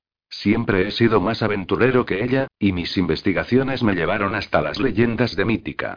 Las encontré fascinantes, lo suficiente como para venir aquí a investigar. Nick lo miró, exasperado. ¿Me vas a contar tu vida? Supongo que tengo tiempo de oírla, estando aquí encerrado, ¿no? Asur suspiró y se sentó en una silla, el único mueble que había en el camarote aparte del incómodo jergón que Nick había llegado a conocer muy bien. Debes escucharme antes de tomar una decisión. ¿Qué decisión? Si quieres ayudarme o no. Nick soltó una carcajada que le sonó amarga incluso a él. Me utilizaste. Jugaste a un juego divertidísimo llamado tomarle el pelo a Nick y funcionó de maravilla. Para mí no era un juego, Asur suspiró. No todo. Habla. Dime lo que tengas que decir y luego déjame en paz. O mátame, si lo prefieres. Se arrepintió al instante de su bravuconada. Mejor no darle ideas al príncipe. Le convenía mantener la boca cerrada y escuchar. Amara no tardó mucho en interesarse por los vástagos, prosiguió el craesiano. Fui un estúpido al hablarle de ellos y de las leyendas de los vigías, pero le conté todo. Supongo que buscaba a alguien con quien charlar. Nuestro padre no tiene nunca tiempo para mí, y mis hermanos siempre están ocupados dirigiendo la armada a una nueva victoria o presidiendo la corte cuando están en casa. Amara me escuchó con atención, pero yo no tenía ni idea de que se lo había tomado en serio hasta que se presentó aquí, dispuesta a encontrar los vástagos costara lo que costara.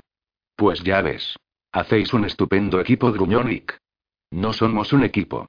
No apruebo su forma de actuar y me repugna su ambición. A Nick le resultaba difícil creer aquello, como mínimo. ¿Y tú para qué quieres las gemas? ¿Para guardarlas en una vitrina y tenerlas de decoración? Seguramente esa fuera la solución más adecuada, los vástagos son peligrosos. Mi objetivo es mantenerlos alejados de todos los que podrían abusar de su poder. Lo que tú digas. Asur tuvo el descaro de sonreír ante aquello, lo cual molestó profundamente a Nick. ¿Qué es tan gracioso? Tú. Genial. Justo lo que necesitaba en este momento. Que me digan que soy gracioso después de llevar inconsciente, ¿cuánto tiempo? Casi dos días. Dos días. No me extraña tener tanta sed. Nick se pasó la mano por el pelo, consciente de que lo tenía hecho un desastre. Si dices que eres tan noble como, Asur adoptó una expresión sombría. Nunca dije que fuera noble. He hecho cosas imperdonables en el pasado, pero ahora soy distinto. Quiero cambiar.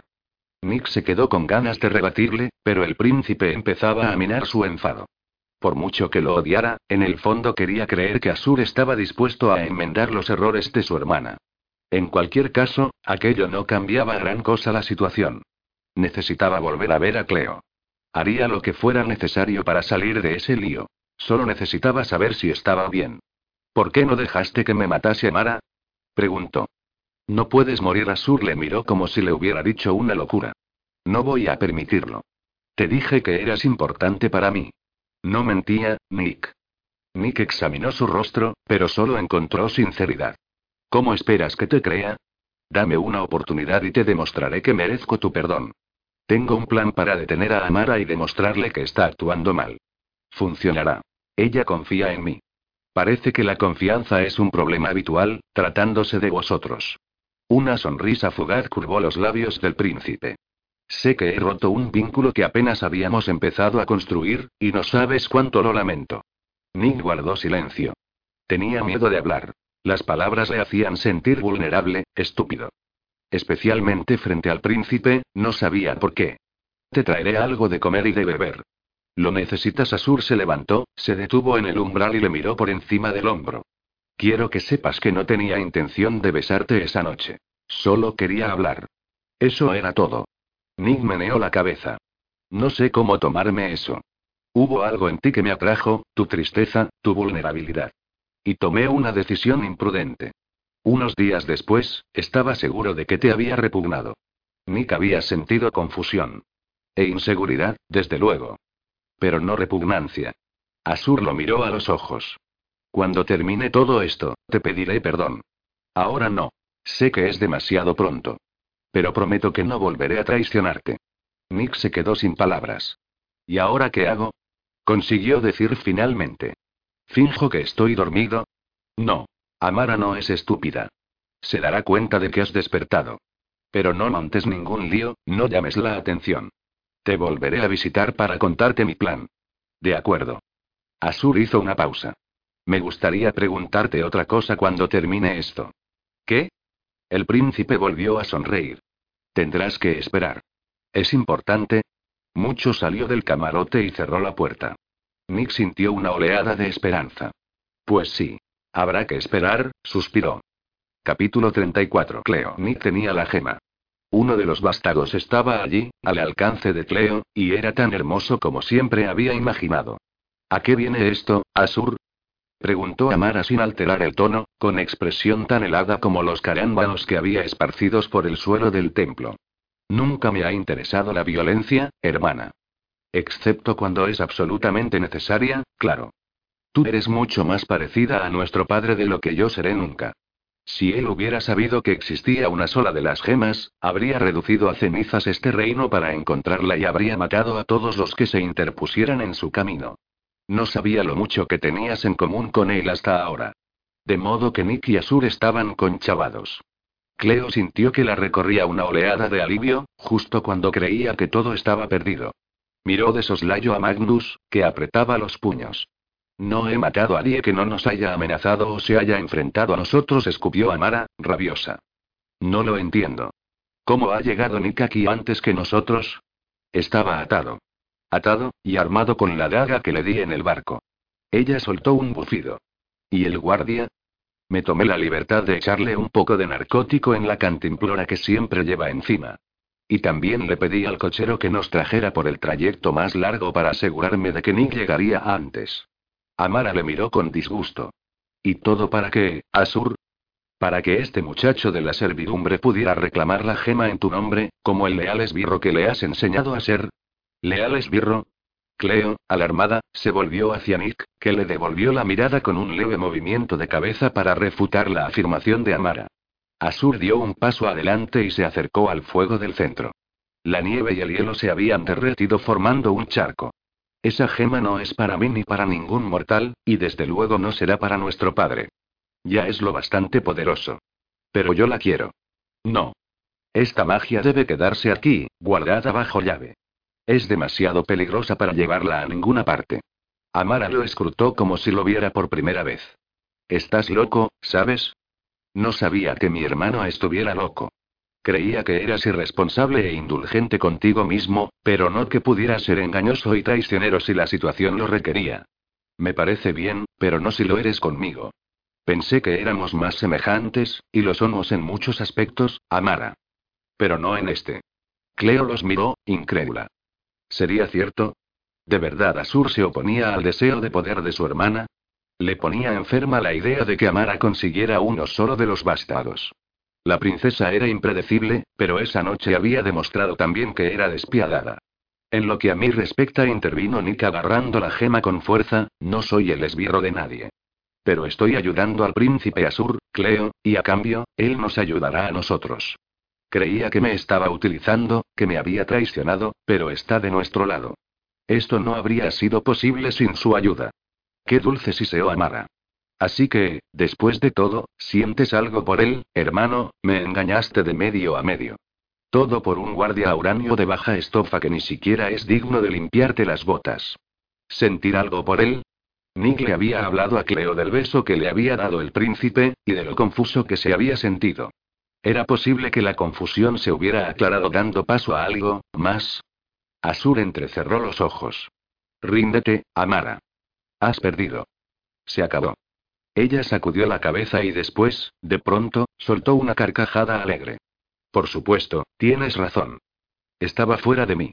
Necesitaba que alguien me sacara de mi error y me mostrara que había tomado un camino equivocado. Soltó un suspiro entrecortado, se acercó a él y le miró a los ojos. Lo siento mucho. Una rendición rápida, Cleo contempló asombrada cómo abrazaba a su hermano. Te perdono, Asur le besó la frente, lleno de alivio. Te perdonaría cualquier cosa. Al fin y al cabo, eres mi hermana. Desgraciadamente, yo no perdono con tanta facilidad. El acero brilló en la mano de la princesa. Había sacado una daga de entre los pliegues de su manto. Antes de que Cleo pudiera gritar, incluso respirar, Amara la hundió en el pecho de Asur, que la miró con los ojos desorbitados. Nuestro padre se sentirá muy decepcionado contigo, aseveró la princesa, hincando más la hoja. Asur le agarró los brazos, la empujó hacia atrás y se sacó la daga con un gruñido de dolor. No. Gritó Nick corriendo hacia el príncipe, que ya caía de rodillas.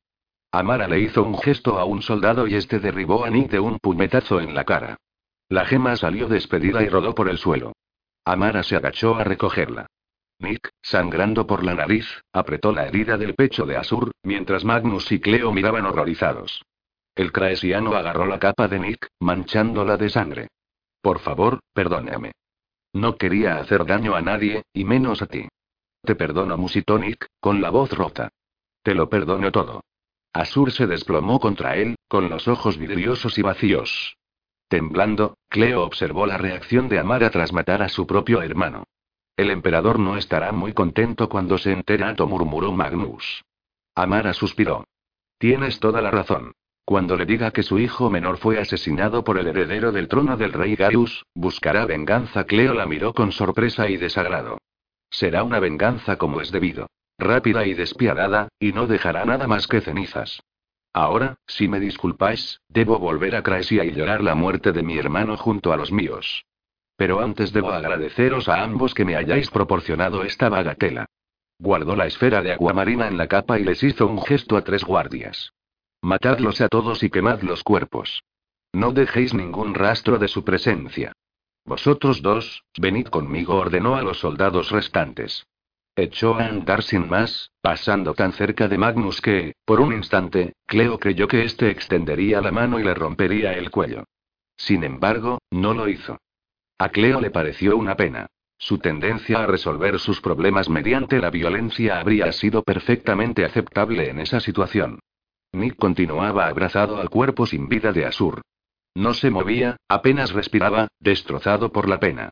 A Cleo le rompía el corazón verlo. Y sin embargo, Nick no lloraría la muerte del príncipe durante mucho tiempo. La princesa Amara ya había ordenado a los guardias que enviaran a Nick, a Magnus y a ella tras los pasos de Asur. Capítulo 35 Magnus. Bien dijo Magnus con calma cuando Amara se marchó acompañada de los dos soldados. Es hora de negociar.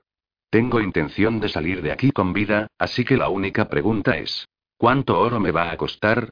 El guardia que le había llamado Mozalbete se acercó a él y lo contempló como si fuera un montón de estiércol. ¿Oro? Sí.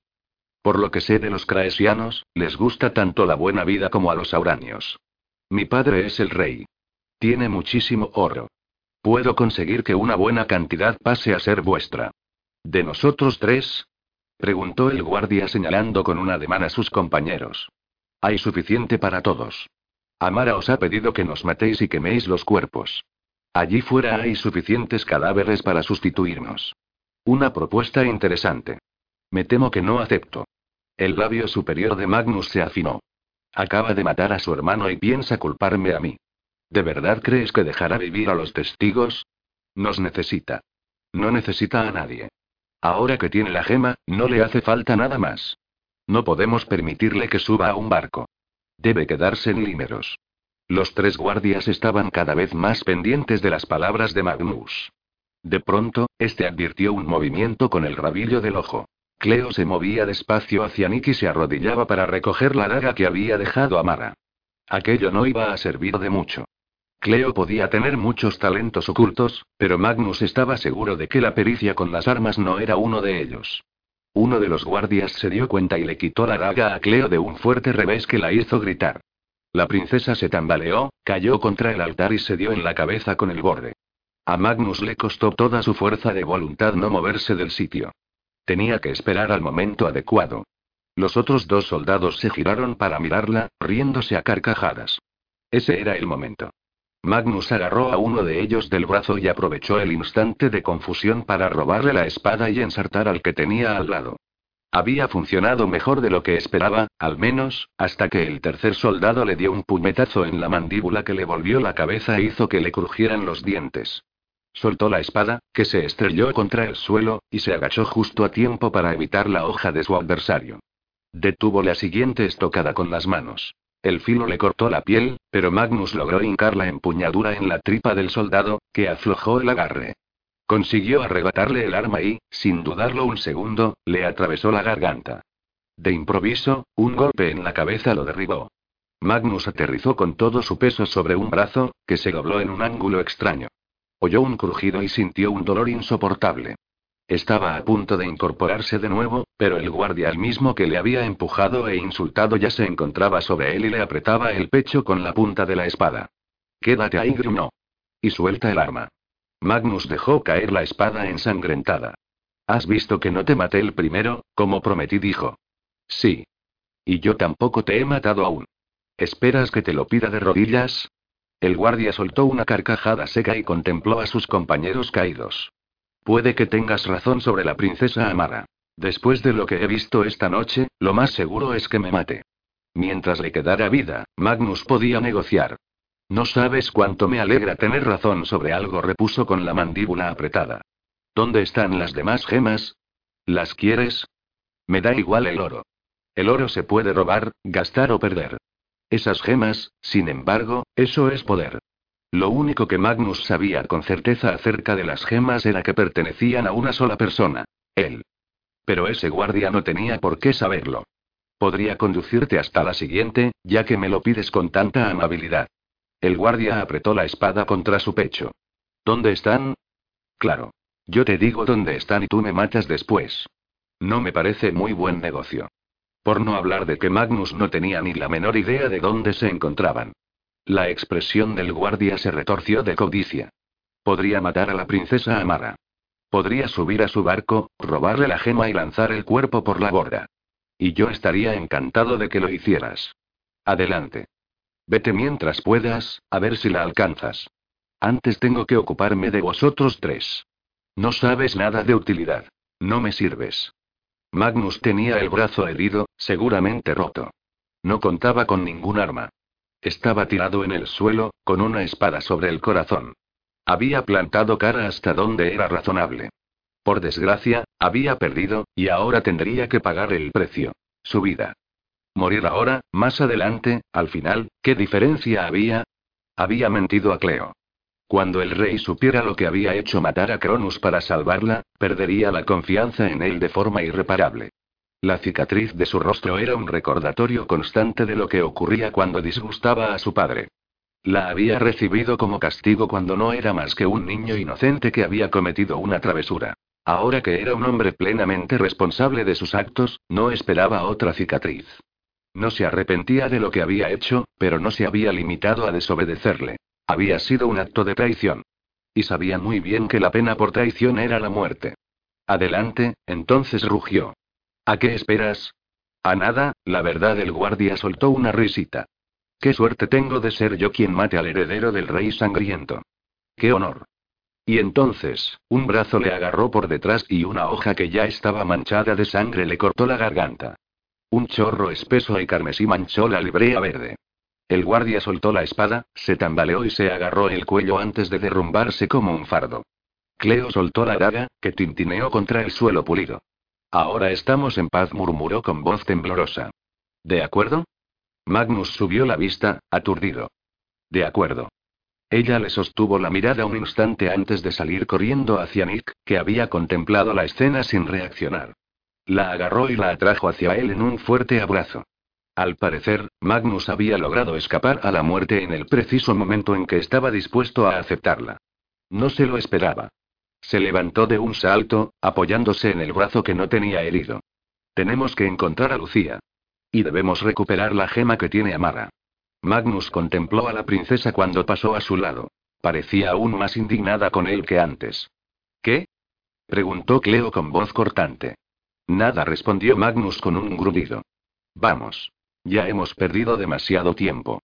Se acababa de dar cuenta de algo horrible.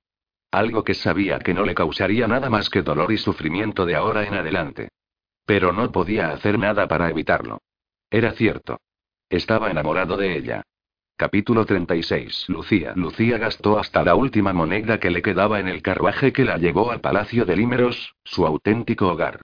De camino, empleó la magia de la tierra para curarse la herida. El dolor ya no era más que un recuerdo. Aunque podía sanarse a sí misma, no había podido salvar a Alexius. Lo intenté, pensó. Nunca me había esforzado tanto, pero he fallado. Llegó al palacio casi al amanecer. Las agujas de granito oscuro arañaban el cielo, negro contra negro. Lucía pasó por delante del palacio, ignorando el cobijo y el calor que podía ofrecerle, y vagó por senderos en penumbra que atravesaban jardines silenciosos, tan diferentes de los vergeles llenos de vida del palacio de Auranos. Tan distintos, pero igual de hermosos.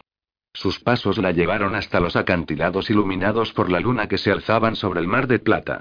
Se quedó en el borde y contempló las aguas negras que se estrellaban contra las rocas. Tenía la daga de Alexius en la mano. Todavía estaba manchada con su sangre.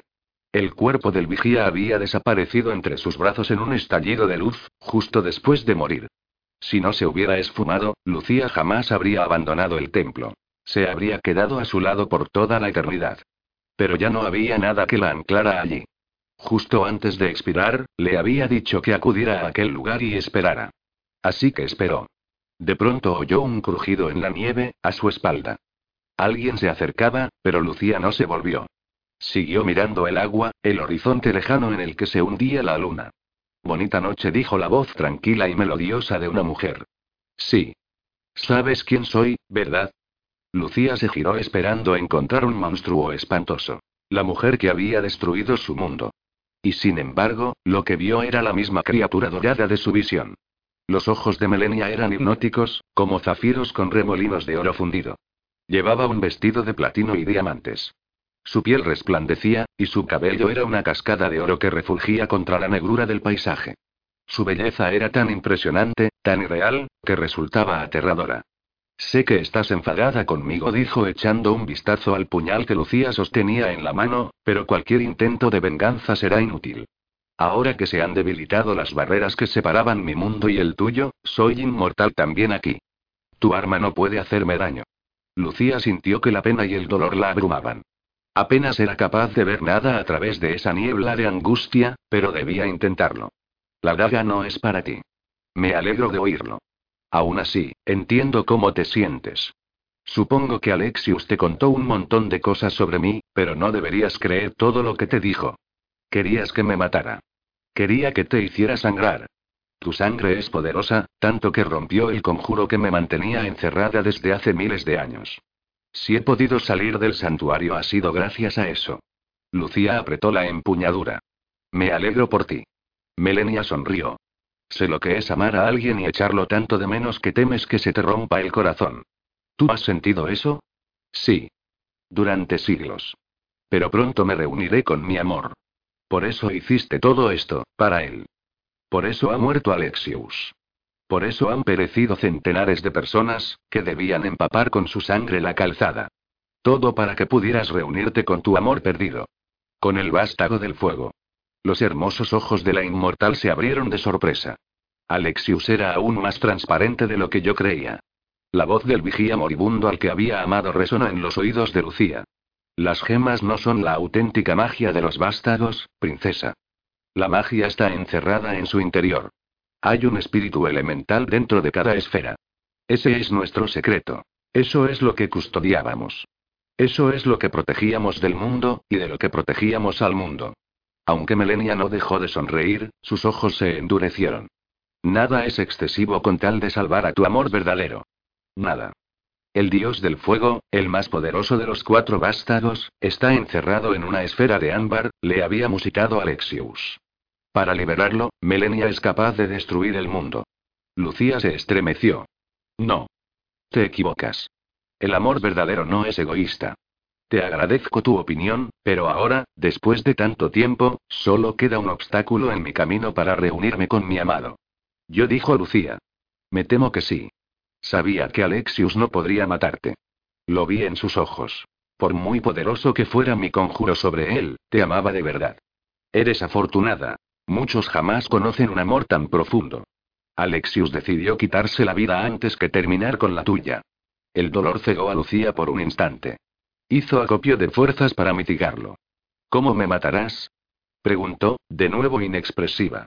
Una sonrisa maliciosa deformó los bellos rasgos de la inmortal. Igual que maté a Eva. Le arrebaté la magia, y con ella la inmortalidad. Aunque tú ya eres mortal. Eso debería hacerlo más sencillo, pero no menos satisfactorio. Ahora, acabemos con esto. De pronto, Melenia se fijó en algo que había en el suelo cubierto de nieve. El símbolo que Lucía había dibujado con su propia sangre. El símbolo del fuego. La sonrisa de Melenia se borró y sus ojos se desorbitaron. ¿Qué has hecho? Alexius me dijo que, ahora que ha despertado, podía convocarlo en cualquier lugar trazando su símbolo con mi sangre. Es decisión suya si quiere obedecer. Melenia miró a su alrededor, frenética, hasta que divisó una figura que se acercaba al acantilado. Eres tú, Jadeo, con la voz rota. Eres tú de verdad. La alta silueta iba embozada en una capa. Aunque Lucía no veía su rostro, supo quién era, y una emoción se abrió paso en su corazón apartando el dolor. Miedo. El recién llegado se quitó la capucha y mostró su pelo rubio oscuro y sus ojos de ámbar. Era tan hermoso como Alexius, e igual de extraño. Alexius le había dicho que todos los vigías eran bellos y eternamente jóvenes. Pero aquel no era ningún vigía. La inmortal lo miraba, indecisa. El joven no parecía dispuesto a correr hacia ella y arrojarse en sus brazos. Melenia la saludó echándole una mirada. Lo lograste. Enhorabuena. Ella recuperó su sonrisa y se acercó a él, pero no llegó a tocarle. Te he esperado un milenio, amor mío. He hecho todo lo que estaba en mi mano para llegar a este momento. Y yo te estoy agradecido. Muy agradecido extendió la mano hacia ella y Melenia se arrojó en sus brazos. Presionó sus labios contra los del dios, pero no tardó mucho en apartarse, confusa. No me has devuelto el beso. No. Ella luchó por mantener la compostura, como si no le importara lo más mínimo que alguien a quien llevaba esperando un milenio rechazara su beso. Lucía los observaba, fascinada. Una hermosa mujer, anciana y poderosa, lo más parecido a una diosa que había visto nunca, rechazada por su amante. Era una visión incómoda, como mínimo. ¿De verdad pensaría Melenia que todo iba a salir como esperaba? El joven se volvió hacia Lucía, que jadeó al notar la intensidad de sus ojos de ámbar. También he de darte las gracias a ti. No me las des. Pero debo hacerlo. Si soy libre es por ti. El poder de una hechicera en el cuerpo de una muchacha mortal, extraordinario, la contempló de arriba abajo.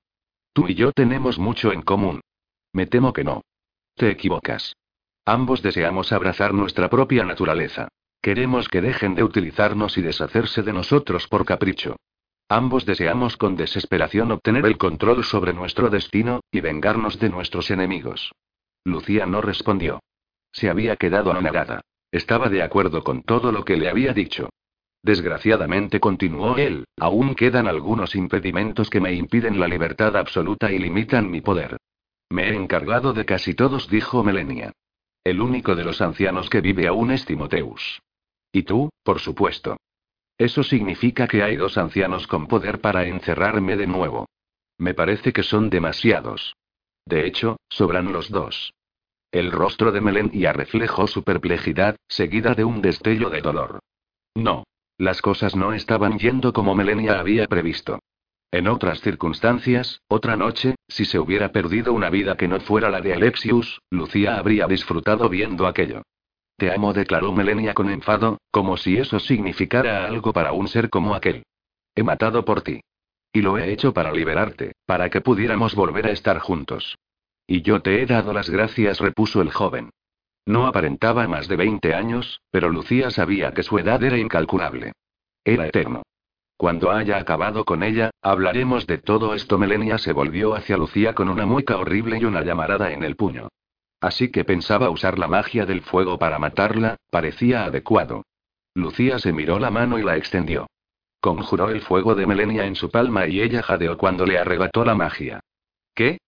Alexius había insistido en aquella lección hasta el hartazgo, y en su momento Lucía se había preguntado por qué. No entendía la razón por la cual se había mostrado tan firme y le había obligado a repetir el ejercicio hasta dejarla agotada. Ahora sabía el motivo. Melenia conjuró una lanza de hielo, que Lucía fundió solo con pensarlo. Detente.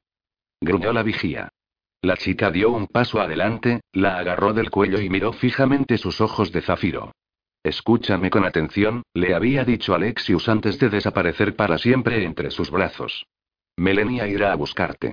Intentará matarte, porque eres la única que posee suficiente magia como para destruirla. Ella ha robado la magia de otros vigías para hacerse más poderosa. Tú puedes hacer lo mismo. Cuando absorbas toda su magia, será mortal por un momento. Melenia conjuró su magia una y otra vez, y Lucía se la fue arrebatando solo con pensarlo. En los ojos de la vigía creció el miedo mientras la hechicera, aplicando las enseñanzas de Alexius, le arrebataba toda su magia. Tierra, viento, agua, fuego. Las manos de Lucía refulgían, colmadas de poder. El viento helado y la nieve punzante ya no la molestaban. Sus venas ardían, y todo su cuerpo vibraba con la elementía de Melenia. Cuando apenas le quedaba magia, Melenia se echó a temblar. No me mates, musitó con los ojos fijos en el joven que no había movido un dedo para salvarla. Amor mío, por favor, ayúdame, mátala, dijo él haciéndole un gesto a Lucía. Ella le clavó la daga en el corazón y la sacó de golpe. Había mentido. La daga estaba reservada a Melenia, después de todo. La vigía bajó la vista y contempló incrédula, casi hipnotizada, la sangre que manaba de la herida. Extendió una mano temblorosa hacia el joven. Él dio un paso atrás. Pero yo te quiero, susurró ella. Y yo te odio. Le miró, horrorizada. ¿Cómo puedes odiarme después de todo lo que he hecho por ti? Los ayudaste a aprisionarme, Melenia. No soy el esclavo de nadie. Nunca lo he sido. Y no volveré a serlo jamás, escupió, fulminándola con la mirada. Melenia dio un paso vacilante hacia atrás, tropezó y cayó por el acantilado. Unos segundos antes de tocar el agua, su cuerpo desapareció con un resplandor que iluminó el paisaje durante un largo instante. Lucía soltó la daga sin dejar de mirar las aguas oscuras. Aquel era uno de los momentos más trascendentales de su vida. Acababa de presenciar de propiciar la muerte de una vigía anciana y poderosa. No era la primera vez que mataba. Ya había acabado con la malvada Sabina, y le había atormentado haberse dejado llevar por aquella furia incontrolable. Pero aquella noche todo había sido mucho más meditado. Melenia merecía morir, y Lucía se permitió un atisbo de satisfacción por haber sido ella quien le diera su merecido. Un instante después, contempló al dios del fuego que había convocado con su sangre. ¿Me vas a matar? preguntó, sorprendida de no sentir miedo. No respondió él. Necesito tu ayuda. ¿Mi ayuda? La idea era ridícula. ¿Por qué alguien como tú iba a necesitar mi ayuda? Porque mi libertad está en tu mano, hizo un gesto con la cabeza hacia el océano. Tienes el poder de destruir a aquellos que quieren dominarme. Y no quiero que vuelvan a encerrarme ni a someterme jamás. Nunca. Lucía lo miró en silencio. Su corazón latía a toda velocidad. Mis hermanas y mi hermano también están en estas tierras, perdidos, continuó el dios. No son tan fuertes como yo. No pueden tomar forma mortal con tanta facilidad. Están a merced de quien quiera que los encuentre. Debemos localizarlos y mantenerlos a salvo.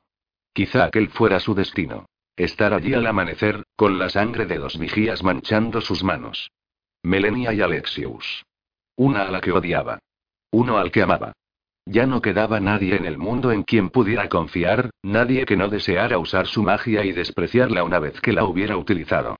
Alexius ya no estaba. No había quien pudiera guiarla ni enseñarle nada. La magia ardía en su interior y el anillo refulgía en su dedo.